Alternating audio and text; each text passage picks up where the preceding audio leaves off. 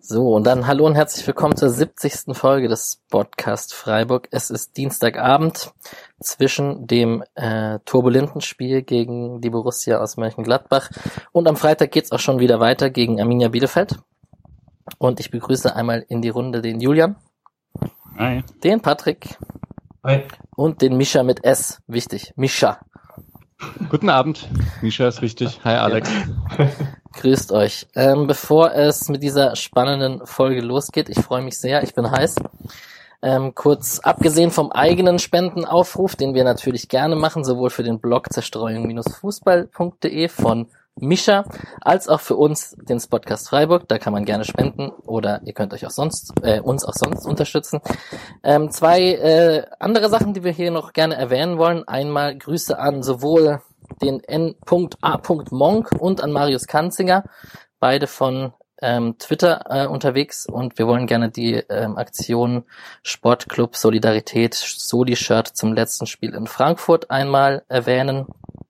Choreo Ultras, äh, ein Shirt für 20 Euro. Ich habe mir eins bestellt. Ich weiß nicht, ob sich eins von, einer von euch eins bestellt hat. Ich sehe zweimal ein Nicken und einmal ein Schütteln.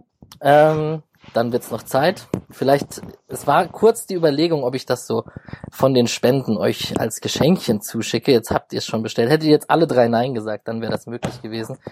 Aber da müssen halt auch noch ein paar Spenden mehr rein, um solche Sachen zu ermöglichen. Ist klar. Nee, und ansonsten ist natürlich Fair Trade, ähm, gemeinnütziger Zweck, Arbeitskreisleben.ev und WADI, tolle Aktion, kann man nur unterstützen. Unter supporterscrew.de kann man es bestellen. Und ist doch schön, wenn da ein paar Fotos und Videos von allen im gleichen Stört am letzten Spieltag ähm, durchs Internet kursieren werden. Und dann haben wir einmal den User SLX89 von transfermarkt.de. Der hat einen netten Bericht geschrieben. Im Transfermarkt-Forum ging es heiß her. Und ich lese einfach mal die interessanteste Passage für uns hier vor. Das ist, doch wenn ich mich nach solchen Spieltagen mal ins Forum traue und dann und dann fühle wie an einem Altherrenstammtisch, in dem es nur darum geht, jemanden die Schuld für das Versagen der Mannschaft in die Schuhe zu schieben, dann verpasse ich tatsächlich auch nicht viel Substanzielles, was sich lohnen würde zu lesen. Zum Glück gibt es den Sportcast Freiburg, in dem die Spiele konstruktiv und sachlich aufgearbeitet werden. Schöne Grüße an Alex, Patrick, Mischa und Julian. Ja, vielen Dank, ne? Merci. Ja. Und äh, also nur weil wir jetzt dreimal Misha mit S gesagt haben, äh, es ist nicht schlimm oder so. Ich, äh, es passiert nur häufiger, deswegen, ähm, genau. Also kein Ding. Ab das nächste Mal mit S. ja, ich wollte es kurz einmal penetriert haben, vielleicht auch für uns drei andere hier im Spotcast, damit wir uns dran gewöhnen. Ja, und ansonsten, ja, danke für das Lob. Das freut uns natürlich sehr. Wir versuchen natürlich eben nicht dieser Altherren-Stammtisch zu sein. Mal schauen, ob es uns heute perfekt gelingt. Ist eigentlich eine gute Übergabe, weil ich bin, wie gesagt, heiß auf meine Höhlerverteidigung. Wir werden sehen, wie das läuft. Und erstmal muss ich mit dem Patrick anfangen, weil der war natürlich super glücklich, dass er 2 zu 1 für Gladbach getippt hat. Das war ja ganz klar, also hätte ja nicht anders laufen können in dem Spiel. Ja, ist klar, natürlich. Ähm, ich bin gerade schon das erste Mal kurz davor, dich eher nicht zu bezeichnen wie Askasiva Nico Schlotterbeck, aber lassen wir das. Ähm, Wissen wir, was er gesagt hat? Ich habe es nicht mitbekommen. Ja, steh auf, Arschloch, hat er gesagt. Ah. Äh, genau. Ja, aber ähm, ja, nee. Aber ich sitze. Keine Ahnung. Ich habe also die das Gucken auf das Kicktip-Konto oder so hat mich kein bisschen aufgemuntert. Ich habe mich auch, also ich habe mich lang nicht so schlecht vorbereitet gefühlt auf eine Aufnahme wie heute, weil es ist jetzt drei Tage her und ich konnte mich an keinem der drei Tage auch nur ansatzweise dazu aufraffen, auch nur eine Sekunde von diesem Spiel nochmal zu gucken. Es ist, äh, ich fühle mich noch genauso gefrustet wie Freitagabend und äh, ja. Ja, ich war ja sehr äh, provokant. Ich habe mich in der Halbzeit ein bisschen aus dem Fenster gelegt, äh, gelehnt, gelegt nicht. Ähm, und natürlich, es kam, wie es kommen musste. Wer sich vorne nicht macht, bekommt sie hinten rein. Ist natürlich hoch im Kurs als Sendungstitel in diesem Spiel. Und ja, ich habe die Mannschaft in Schutz genommen in der Halbzeit und da da schon es losging mit, hey, ihr müsst doch mehr machen und was soll die Chancenverwertung und so. Und ich gehöre ja oft zur Fraktion, es ist geil, dass die Chancen herausgespielt wurden und das ist eine Qualität und es ist gut und darüber kann man sich freuen und so. Natürlich hat es sich bestraft, dass ich so großkotzig war. Und ja, Micha, Micha, du hast auch von zwei verschiedenen Halbzeiten gesprochen in deinem, in deinem Blogartikel, sehr lesenswert, auch, auch, auch sehr rational, trotz des Spiels. Ja, also es ist auch klassisch, dass man, also man weiß ja, dass nach 45 Minuten ein Spiel nicht beendet ist. Das, aber so eine, was, was die ganze Sache ein bisschen komisch gemacht hat, diesen Unterschied zwischen Gladbach und Freiburg, den man in der ersten Halbzeit gesehen hat von zwei Teams, bei denen ich immer noch sagen würde, Freiburg ist die individuell schwächere, dass es da so einen Unterschied gibt, war schon krass in der Chancenverteilung. Damit konnte man einfach nicht rechnen. Äh, aber irgendwie konnte man dann ja auch nicht damit rechnen, dass es nach 45 Minuten einfach so weitergeht. Und deswegen, ja, war schon zur Halbzeit vielleicht auch ein bisschen die Sorge, dass es auch noch anders weitergehen kann. Also mich hat's dann, also ich habe nicht, ich habe ohnehin nicht damit gerechnet, dass es nach der Pause genauso weitergeht. Deswegen war ich dann auch nicht schrecklich enttäuscht oder so. Ja. Sondern dann eher schrecklich enttäuscht nach dieser ersten Halbzeit. Dann, also ich gehörte dann doch eher zur Fraktion, 2-0 muss man führen, vielleicht eher 3-0. Ja, und bevor ich dem Julian die Europapokalfrage stelle, die sich natürlich auf, bei diesem Spiel auch äh, sehr anbietet, ähm, darfst du vielleicht noch kurz selbst erklären, was du als schönen Hintergrund hier eingestellt hast? Ja, ich habe die äh, Videobeweis-Nahaufnahme des Nicht-Tores von äh, Lukas Höhler, wo es ungefähr, ich würde schätzen, so zwei, drei Zentimeter fehlen in der Nahaufnahme. Äh, die, also ich weiß nicht, wenn überhaupt, die, ja, ein paar Millimeter vielleicht auch nur, also die äh, Sommer dann noch irgendwie rausgeholt hat. Ähm, das war auch das Tor, das ich, das Nicht-Tor, das ich äh, live gesehen habe. Den Rest des Spiels habe ich mir heute in voller Aufopferung Real Life angeschaut, äh, weil ich am äh, Ostersamstag äh, das nicht sehen konnte. Familienbedingt. Und ja, dann äh, mein Vater und ich sind einmal kurz zum Fernseher geschlichen für ein paar Minuten und das war dann auch die gute SC-Phase mit jeder Menge Großchancen. Und äh, den Rest habe ich dann quasi mitbekommen, aber mir erst jetzt mal in voller Länge angeschaut.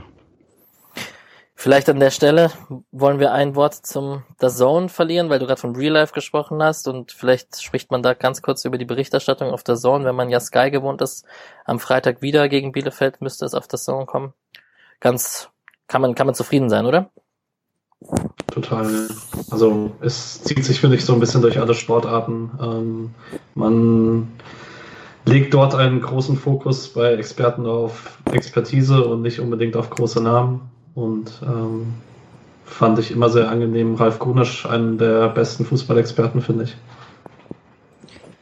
Ich glaube, ich hatte schon mal gesagt, dass es jetzt gar nicht, also das, ich glaube, der Gunisch-Hype ist größer insgesamt, als ich ihn jetzt mitgehe.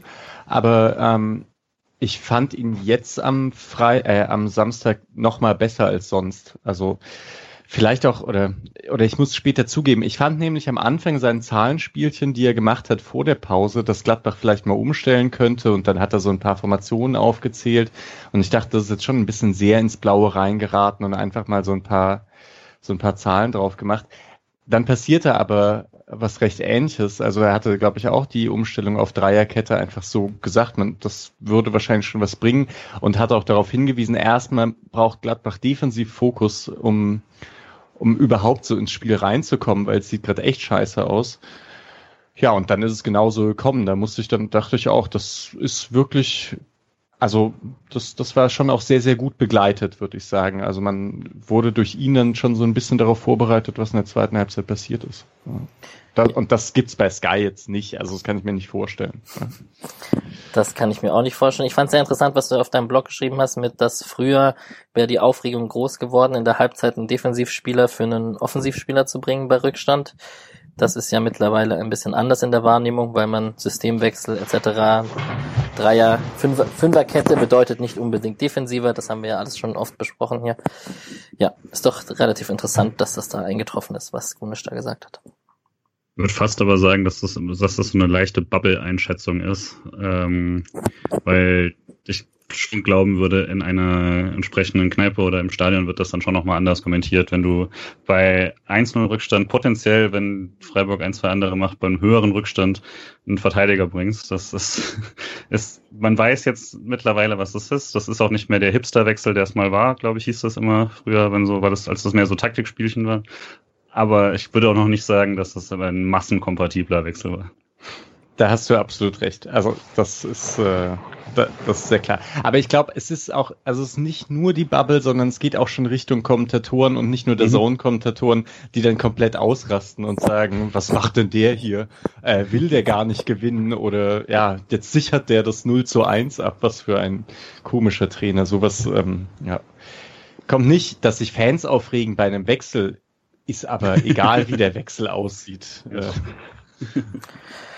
Ja, das stimmt. Ich habe eine Einleitung liegen lassen wegen dem ganzen anderen Schnickschnack. Ich habe ja auch bei Transfermarkt.de ein bisschen in die Tasten gehauen ab und äh, zur Abwechslung mal und habe erwähnt, dass der letzte äh, Auswärtssieg in Gladbach, umso bitterer übrigens das Spiel, wenn man das auch noch bedenkt, äh, 13 Jahre her ist. Da haben Spieler wie Neuville, Marin und Rob Friend auf Gladbacher Seite oder halt eben Idrissou, Banovic, Oli Schlitte und Ole Ole gespielt bei den Freiburgern.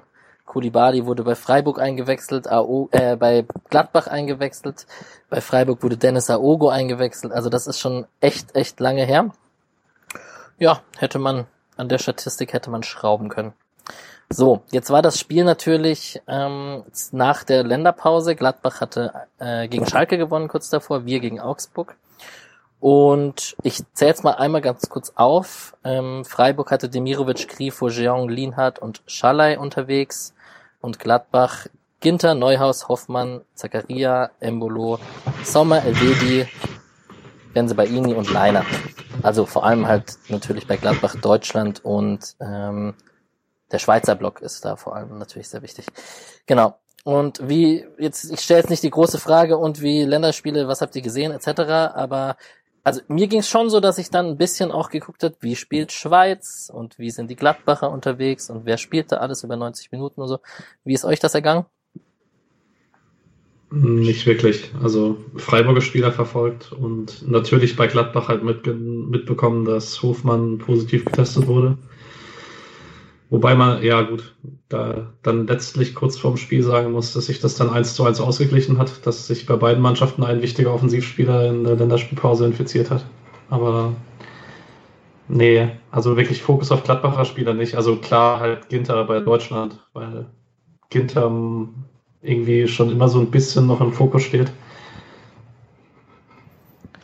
Also ich hatte eigentlich über diese ganze Osterzeit und so und äh, davor, die Woche davor, kaum Fußball geschaut. Äh, war auch krass, was für ein Abstand ich hatte und das, das nach zwei Wochen. Ich bin noch gar nicht richtig drin, muss ich zugeben. Aber Alex, bei dir hatte ich das Gefühl, du hattest vor dem Spiel so richtig dich äh, vorbereitet, da bei Transfermarkt irgendwie geschaut und so. Du schönst richtig drin zu sein. Du hast auch ein paar Länderspiele gesehen, oder? gesehen nicht so unbedingt viel, also vor allem nicht von Deutschland. Bei Deutschland habe ich nur tatsächlich die zweite Halbzeit gegen Nordmazedonien gesehen und habe mich ich habe mich tatsächlich gefreut. Ich gebe es zu. Also das war nicht mal mehr nur Schadenfreude, das war so, also bei mir ist die Identifikation da komplett flöten gegangen und ich bin dann, da geht fast schon mein Underdog-Liebe Denken mit mir durch, egal dass es gegen Deutschland ist. Fand ich schon auch äh, lustig zu beobachten bei mir selbst. Das wäre vor ein paar Jahren sicherlich noch nicht so gewesen. Ja, ansonsten, wie gesagt, ich schaue halt Schweden und guck, was der 39-jährige Ibrahimovic macht. Das finde ich dann persönlich interessanter. Und ich der hält Patricks gut mit. Tweets gelesen. ja, ich habe diesen Thread eröffnet, um der, der lief so semi. Ich habe den dann auch nicht mehr ganz gepflegt, aber auf Patrick war Verlass. Ja. Ich habe keinen Freiburger verpasst. Die haben dann nur halt, äh, die sind ja alle früher nach Hause, durften ja alle nur zwei Spiele machen. Ja. Was auch interessant ist, dass das von Freiburger Seite so durch also dass sie das auch so durchbekommen haben ohne Diskussion, weil das war das war jetzt auf Gladbacher Seite nicht so zu beobachten, dass die alle das dritte Spiel ausfallen lassen zum Beispiel. Hm. Und wenn das jeder Verein machen würde, dann wäre es im dritten Spiel ein bisschen problematisch. Naja, gut. Das war so ein bisschen zur Einordnung. Wir hatten ja auch eine Woche Pause, tat uns vielleicht auch mal gut. Wir haben uns länger nicht gesehen. Ungewohnt. Für uns war es auch ungewohnt, mal ein Wochenende nicht zu sprechen. Ist uns auch aufgefallen. Und dann kommen wir doch zum Spiel und damit zu Borussia München Gladbach. Und wir haben gerade schon über die ganzen Spieler geredet, die äh, international unterwegs waren. Ähm, dennoch die Gladbacher Aufstellung, wenn man sie so durchliest, ähm, namhaft. Und man muss wohl eher sagen, die Viererkette war wohl nicht das, das, das, die beste Lösung gegen dieses Freiburg an diesem Spiel, an diesem, in diesem Spiel. Wie habt ihr es gesehen? Also ich denke, also eigentlich Bayer vielleicht, aber ansonsten Benzebaini fehlt wahrscheinlich auf links hinten. Da ist der Oscar Wendt, der jetzt zum Ende der Saison geht, wahrscheinlich nicht mehr die Optimalwahl. Wobei ich den immer noch feier. Und ansonsten ist das doch eine namhafte, gute Bundesliga-Truppe, die da aufgelaufen ist mit Sommer, Ginter, Kramer, Neuhaus, Stindl, Tyram und so weiter. Mhm. Ich denke, ich meine, wir werden es in der ersten Halbzeit so ansprechen, aber ähm, gerade zur Viererkette muss man halt sagen, da war schon ein bisschen Tempoproblem vorhanden. Ähm, man hat es gesehen, dass man von Freiburger Seite von ausgehen, also man wusste ja, dass Wendt spielt, weil Ben Subaini ja gesperrt war, glaube ich, wenn ich mich nicht sehr täusche. Ähm, war ja schon irgendwie ein erkennbarer Fokus, dass man dann auf rechts durchbricht, wo dann halt durch die Viererkette nicht unbedingt die riesige Unterstützung dann noch dahinter ist, wenn der linke Außenverteidiger überspielt wird. Ginter ist bei allen Qualitäten nicht der allerschnellste Innenverteidiger, ähm, wird da seine Stärken auch eher woanders sehen. Bayer fand ich letztes Jahr bei Hamburg auch nicht so schnell. Wenn da Janschke gespielt hätte, wäre es wahrscheinlich eher noch schlimmer gewesen. Und ich weiß nicht, erinnert ihr euch ans Hinspiel, wo Günther mal Leiner auf fünf Metern äh, gefühlt mhm. genauso viele abgenommen hat und so. Also ähm, war jetzt nicht komplett überraschend, dass Freiburg hinter die Kette kommt in der ersten Halbzeit. Dass es in diesem Ausmaß passiert ist, halt schon ist dann halt sehr schlecht, dass die Kette so hoch steht. Also ich meine, mangel, mangelndes Tempo, das gibt's äh, teilweise auch bei so Top-Weltklasse-Innenverteidigern äh, oder bei, keine Ahnung, äh, zig Juventus-Mannschaften, die mit zwei 40-Jährigen gespielt haben oder so. Die, äh, ja, die, die stehen dann etwas schlauer. Vielleicht kann man insgesamt zu Gladbach sagen, dass ich ziemlich lange das Gefühl hatte, dass deren Einbruch, den die hatten, eher äh, also eine Ergeb ein ergebnistechnischer Einbruch ist und mit der ersten Halbzeit gegen Freiburg hat es jetzt aber so langsam doch das Gefühl, das passt sich dann, also die Leistung passt sich den Ergebnissen an. Und man muss auch sagen, gegen Schalke war das jetzt, da haben sie 3-0 gewonnen, aber es war mal wieder Schalke und vor zwei Wochen haben, hat Schalke noch nicht so gut gespielt, wie sie es vielleicht jetzt gemacht haben. Also insgesamt, Gladbach steckt schon noch in der Krise, finde ich. Und gerade bei Tyram und Player, die fand ich letzte Saison halt so krass auch und teilweise in der Hinrunde bei einzelnen Spielen auch noch sehr gut. Aber ich bin mal gespannt, wie sich das, ja, wie sich das entwickelt mit den beiden. Ob das dann nur eine sehr gute Saison war oder ob die letzte, äh, nächste Saison nochmal an, an die letzte Saison anknüpfen können. Ja, das wird sicherlich spannend zu beobachten sein. Roses, Rose Abgang war natürlich sehr ähm, großes Thema bei Gladbach. Und ansonsten denke ich, alles, was mit der Systemumstellung in der zweiten Halbzeit zu tun hat, besprechen wir dann, wenn wir bei der zweiten Halbzeit angekommen sind. Das macht wahrscheinlich mehr Sinn. Ja, und Patrick hat es schon erwähnt, äh, Julian Grifo ist ausgefallen kurz vor dem Spiel mit äh, Corona-Verdacht bzw. positiven Test. Was war's? War's, war's positiv getestet oder war, wurde das bestätigt? Ja, ja also, also ich glaube, positiver Schnelltest und Okay. Ich hatte irgendwie ja. so im Hinterkopf, dass es nur so ein Verdacht war oder sowas, aber. Irgendwie mit geringer Viruslast stand da. Mhm. Deswegen, ja. Na gut der wird wahrscheinlich gegen Bielefeld dann auch kein Thema sein. Das kann man, kann man ja davon ausgehen. Ja, äh, Julian, genau. Wir reden von der Freiburger Aufstellung und ja, man ist so ein bisschen mit der, mit der, in dem Spiel muss man fast von der Fünferkette reden und nicht von der Dreierkette, würde ich sagen. Zumindest in der ersten Halbzeit, so wie man stand und wie man die Konter ausgespielt hat. Gerne dagegen argumentieren, wenn ihr das anders seht. Ansonsten ist man ja mit Gulde, Schlotterbeck und Lienhardt zu einem Erfolgsrezept zurückgekehrt, was ja auch oft äh, Punkte gebracht hat in der großen Punktephase, fünf Siege in Folge etc. Ja, war ja auch das System, wo wir uns ein paar Mal gefragt haben, warum das jetzt eigentlich so aus der Mode gekommen ist, quasi damit zu beginnen, nur weil es quasi gegen Bremen nicht sehr gut lief, äh, die vielleicht auch nochmal ganz andere Herausforderungen da haben, offensiv irgendwas hinzubekommen. Ähm, dass es tatsächlich so einfach ist dann damit, hätte sich, glaube ich, Streich auch nicht so ganz gedacht. Also das, das ist jetzt, war jetzt kein Geniestreich, den er da gemacht hat oder so, sondern es ist halt, wie du sagst, die Aufstellung, die man es ein paar Mal hatte. Ähm, das Wort Geniestreich ist in, in, Verbindung mit Streich übrigens verboten.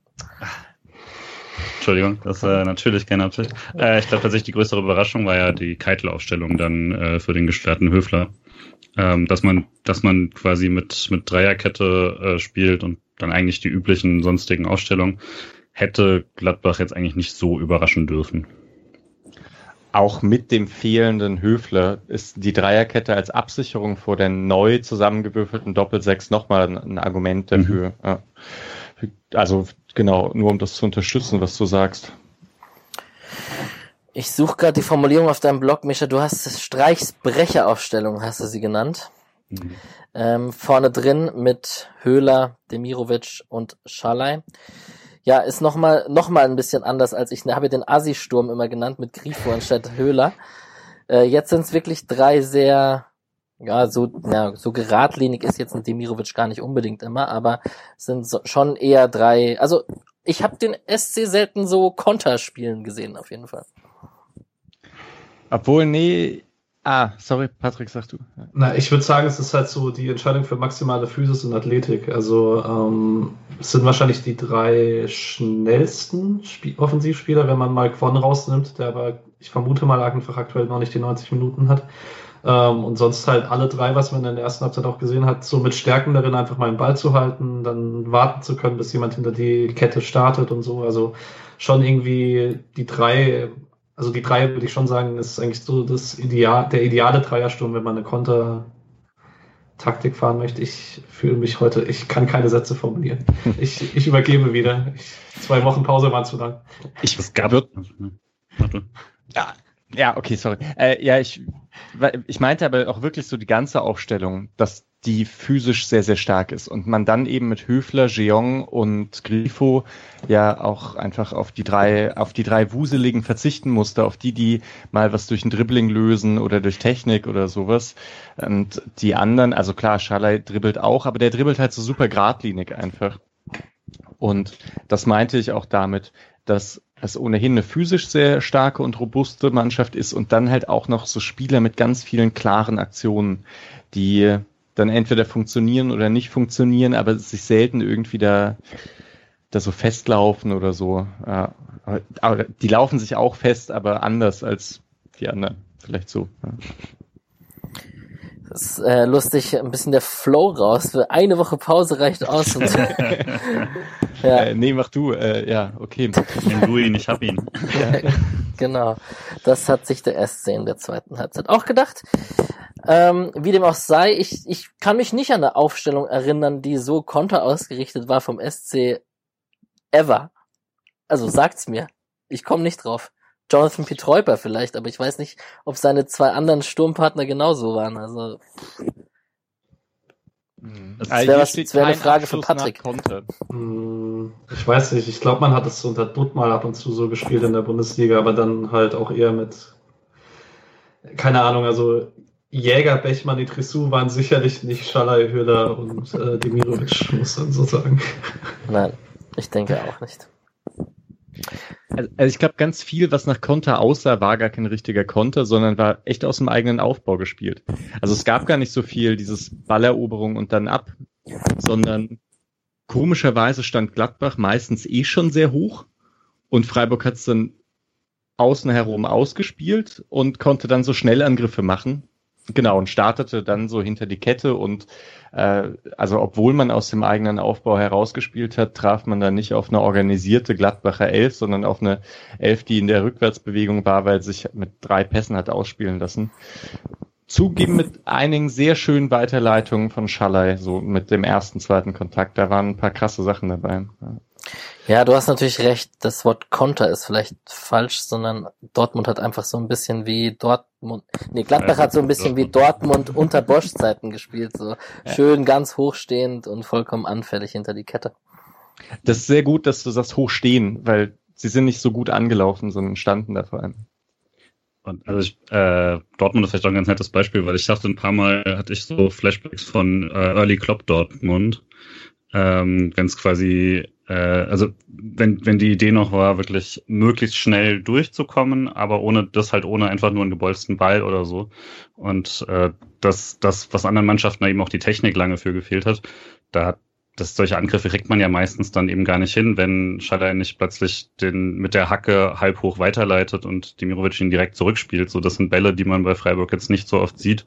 Und natürlich, da braucht man dann eben, wie gesagt, den Gegner, der dementsprechend damit auch ausspielbar ist, weil äh, wenn da jetzt Augsburg steht, dann, dann bringt es nicht so viel, weil dann kommt die Viererkette erst noch und ist nicht schon an der Mittellinie. Aber ähm, das also die drei äh, konnten das schon ganz gut. Ich würde schon sagen, dass man äh, bei jemand wie Günther gemerkt hat, dass er da lieber mit, äh, mit Grifo links spielt, in einigen Kombinationen auf jeden Fall, auch schon in der ersten, spätestens in der zweiten Halbzeit. Äh, aber trotzdem hat's ja, ähm, haben diese Angriffe ja gut funktioniert. Ja. Da, ich weiß nicht, ich glaube nicht, dass wir später nochmal zu Günther kommen, aber ähm, ich habe so ein bisschen das Gefühl gehabt, äh, also Höhler hat das ja häufig relativ eingerückt gespielt und äh, also es gab halt nicht diese klassischen Kombinationen auf der linken Seite.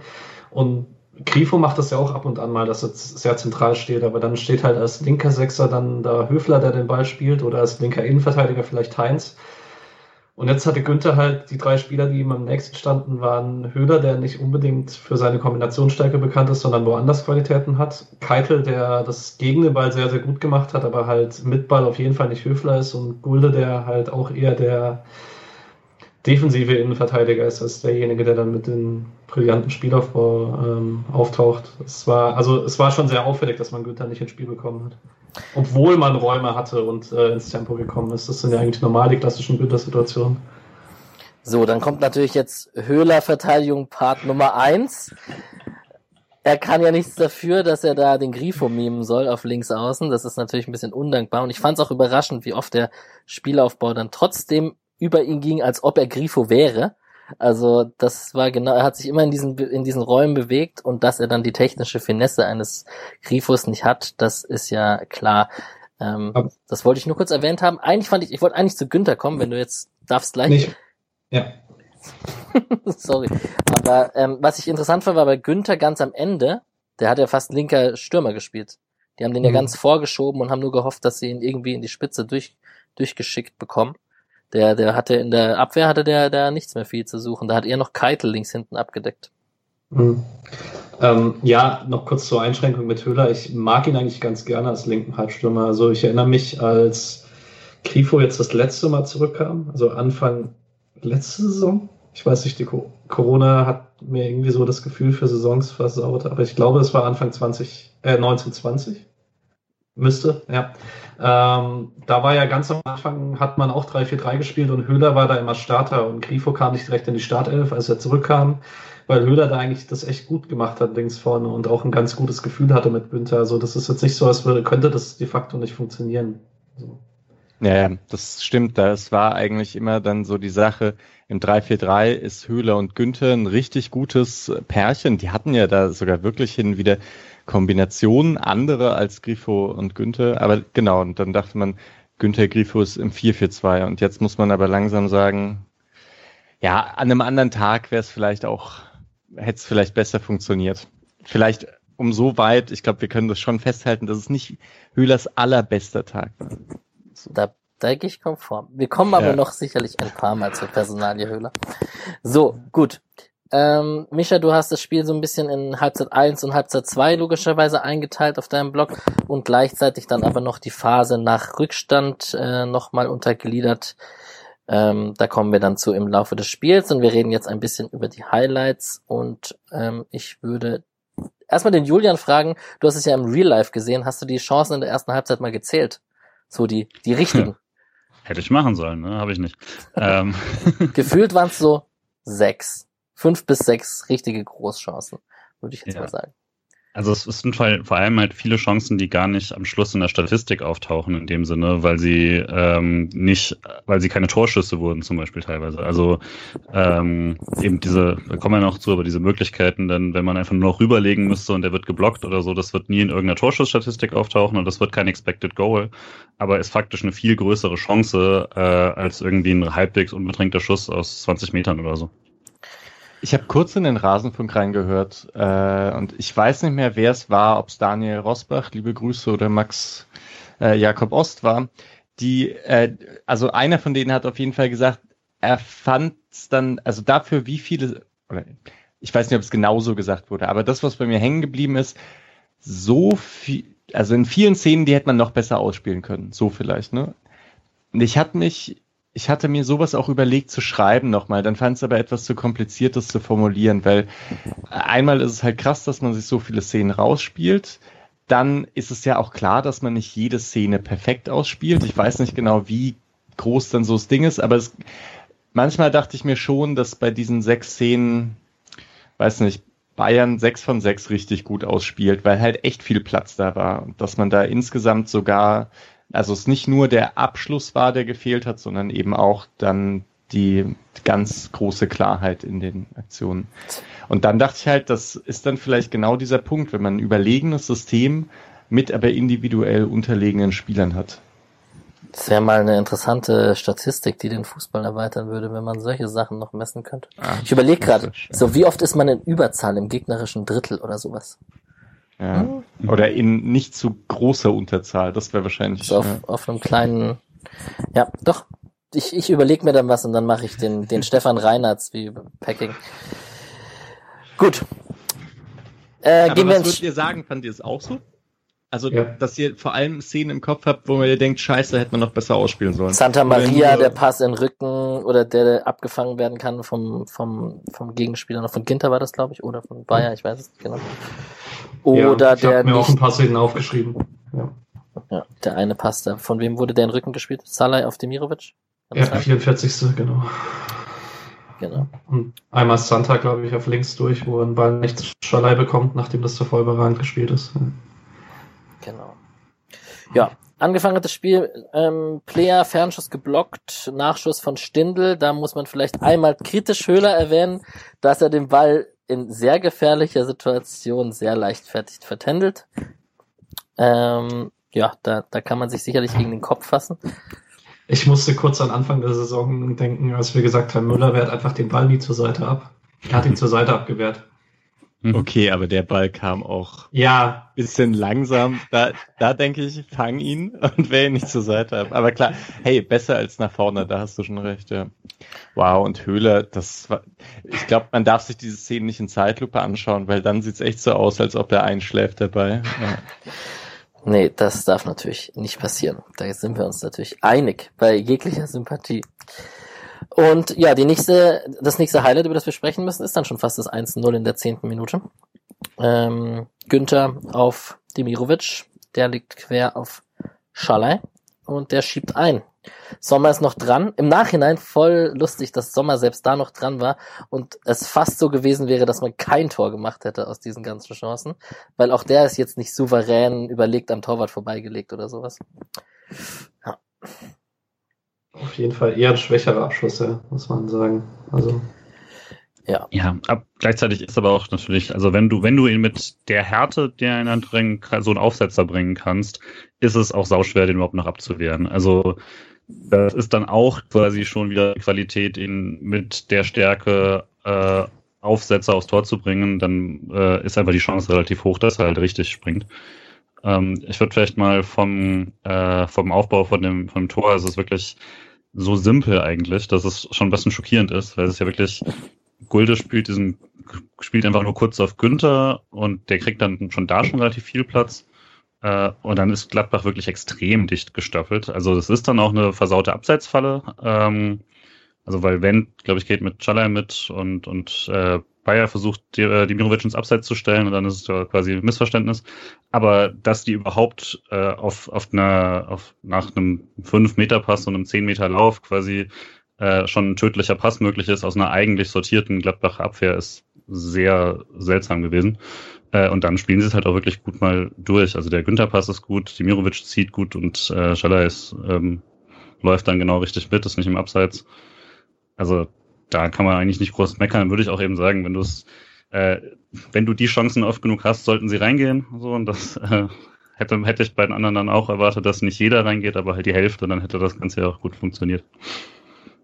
Erinnerte so ein bisschen an das Köln-Spiel, muss man sagen, von der, auch wieder die Masse an Chancen und wie leicht es war, klar was rauszuspielen über die linke Seite. Es gab jetzt nicht genau solche Szenen, aber dann doch irgendwie man das Gefühl hatte, wo ist denn da eigentlich die Gegenwehr, die man normalerweise bei so einem Bundesligaspiel hat? Ja. Schalay mit dem siebten Saisontreffer, voller Selbstvertrauen nach den Treffern für die ungarische Nationalmannschaft. Und Demirovic schon mit der achten Vorlage. Und die scoren schon ganz gut. Das hätte bei beiden auch noch eins mehr sein können. Kommen wir gleich zu.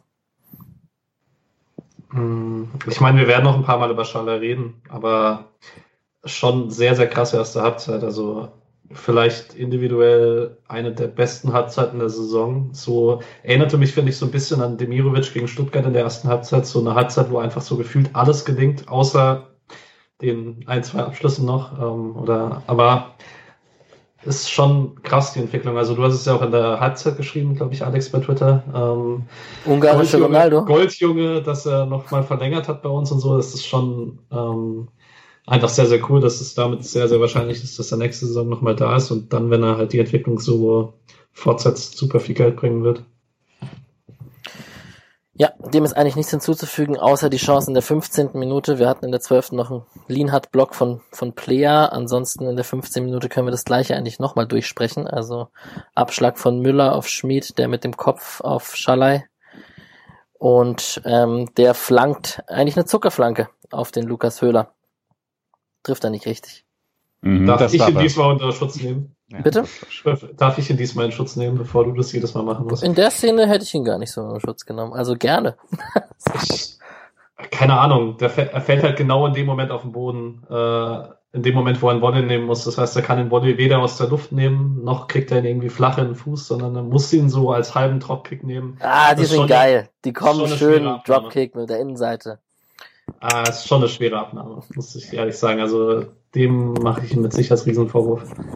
Also in der Kreisliga macht den keiner, bin ich mir ziemlich sicher. Das sind so Dinge, die, die sieht man, wenn, wenn so eine Flanke in der Bundesliga kommt, denkt man schon, ah, die kommt schon ziemlich, ziemlich gut, aber ich glaube, da ist so viel Schärfe dahinter und eben kommt halt nicht, nicht perfekt auf den Fußen, so dass es dann, ich würde auch eher sagen, ist nicht ganz so leicht. Aber es stimmt, in der Bundesliga machen den wahrscheinlich gar nicht so wenige. Und Petersen vielleicht halt auch. Bringen ihn aufs Tor. Ja, ja, okay, ja, ja. Ja, ähm, definitiv kein einfacher Abschluss. Er hatte einfachere noch später. Ähm, genau, dann hatten wir einen Tyram-Schuss, der geblockt wurde und Player Nachschuss abgefälscht, der in Müllers Armen landete in der 18. und 19. Minute äh, weil wir ihn noch nicht hatten, fand ich da tatsächlich mal ähm, richtig undankbare Situation für Keitel eigentlich, weil er plötzlich sehr, sehr viel Raum zu decken hat ähm, gegen Player. Und gleichzeitig, der hat sehr viele Optionen gleichzeitig. Und da fand ich es richtig gut zu sehen, dass er da einfach äh, erst lange den Raum abgedeckt ist, dann hat Player sich entschieden, einfach durchzurennen, dann hat er wieder gut äh, mitgedacht oder mit äh, sofort umgeschaltet und ist wieder in die direkte Manndeckung gegangen. Ähm, generell fand ich äh, auch weil ich jetzt nochmal drauf achten konnte, ähm, weil ich ja dann doch schon wusste, wie was passiert. Also für einfach mal reingeworfen nach langer, langer Zeit äh, und von uns schon ein paar Mal als enttäuschend, dass da nicht mehr kam von äh, Keitel diese Saison, äh, fand ich das richtig gut. Genau, dann machen wir es doch da gerade ganz kurz. Ähm, äh, User Horatio at Breisgau unterstrich Uru hat uns ja auch gebeten, mal ein bisschen auf Keitel einzugehen ähm, weil das ein bisschen beim dem unglücklichen Spielverlauf untergegangen ist, seine Leistung. Und ich glaube, Mischa, du wolltest was sagen und hast auch dazu im Blog was geschrieben, ne? Genau, im Blog habe ich vor allem so die Zahlen genannt und die sind alle sehr, sehr gut, was Zweikämpfe angeht und so weiter. Das fand ich sehr gut. Ich glaube, der User hat auch schon gesagt, dass Keitel so schon relativ eine Präsenz hatte auch. Und da würde ich, also ich weiß nicht, ob er es gesagt hat, aber wenn, dann würde ich es unterstützen eine Sache, die mir aufgefallen ist und die Streich schon mal, schon mal, also erstmal was aufgefallen ist. Der nimmt oft den Ball an und dreht sich nach hinten auf, also zum eigenen Tor auf. Und das war eine Sache, die Streich mal vor einem Jahr oder ich weiß nicht, wann der das letzte Mal gespielt hat, Keitel zugerufen hat, nicht immer nach hinten oder Keitel nach vorne, nach vorne.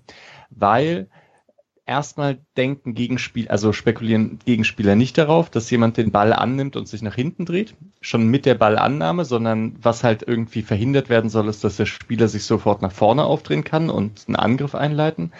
Wenn das Keitel aber so oft macht wie in diesem Spiel, dann kann das auch zu Ballverlusten führen und das äh, kann dann so unangenehm werden. Da hat das Gefühl, er ist wieder etwas zurückgefallen in dieses Muster, weil er sich damit wohl, also mit diesem Trick wohl so am liebsten fühlt bei der Ballannahme.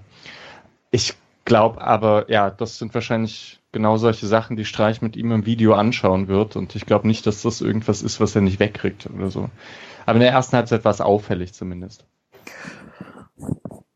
Ähm, dazu ist noch, Freiburg macht es ja gerne mit Dreierkette, dass die äh, Innenverteidiger aus der Dreierkette den Offensivspielern relativ weit folgen. Ähm, also keine Ahnung, wenn Player sich fallen lassen hat, dann ist Lienert weit mit oder Schlotterbeck weit mit weil man halt einfach sagt, okay, man hat den defensiveren Sechser, der dann den Raum noch abdecken kann, den der Innenverteidiger aufmacht.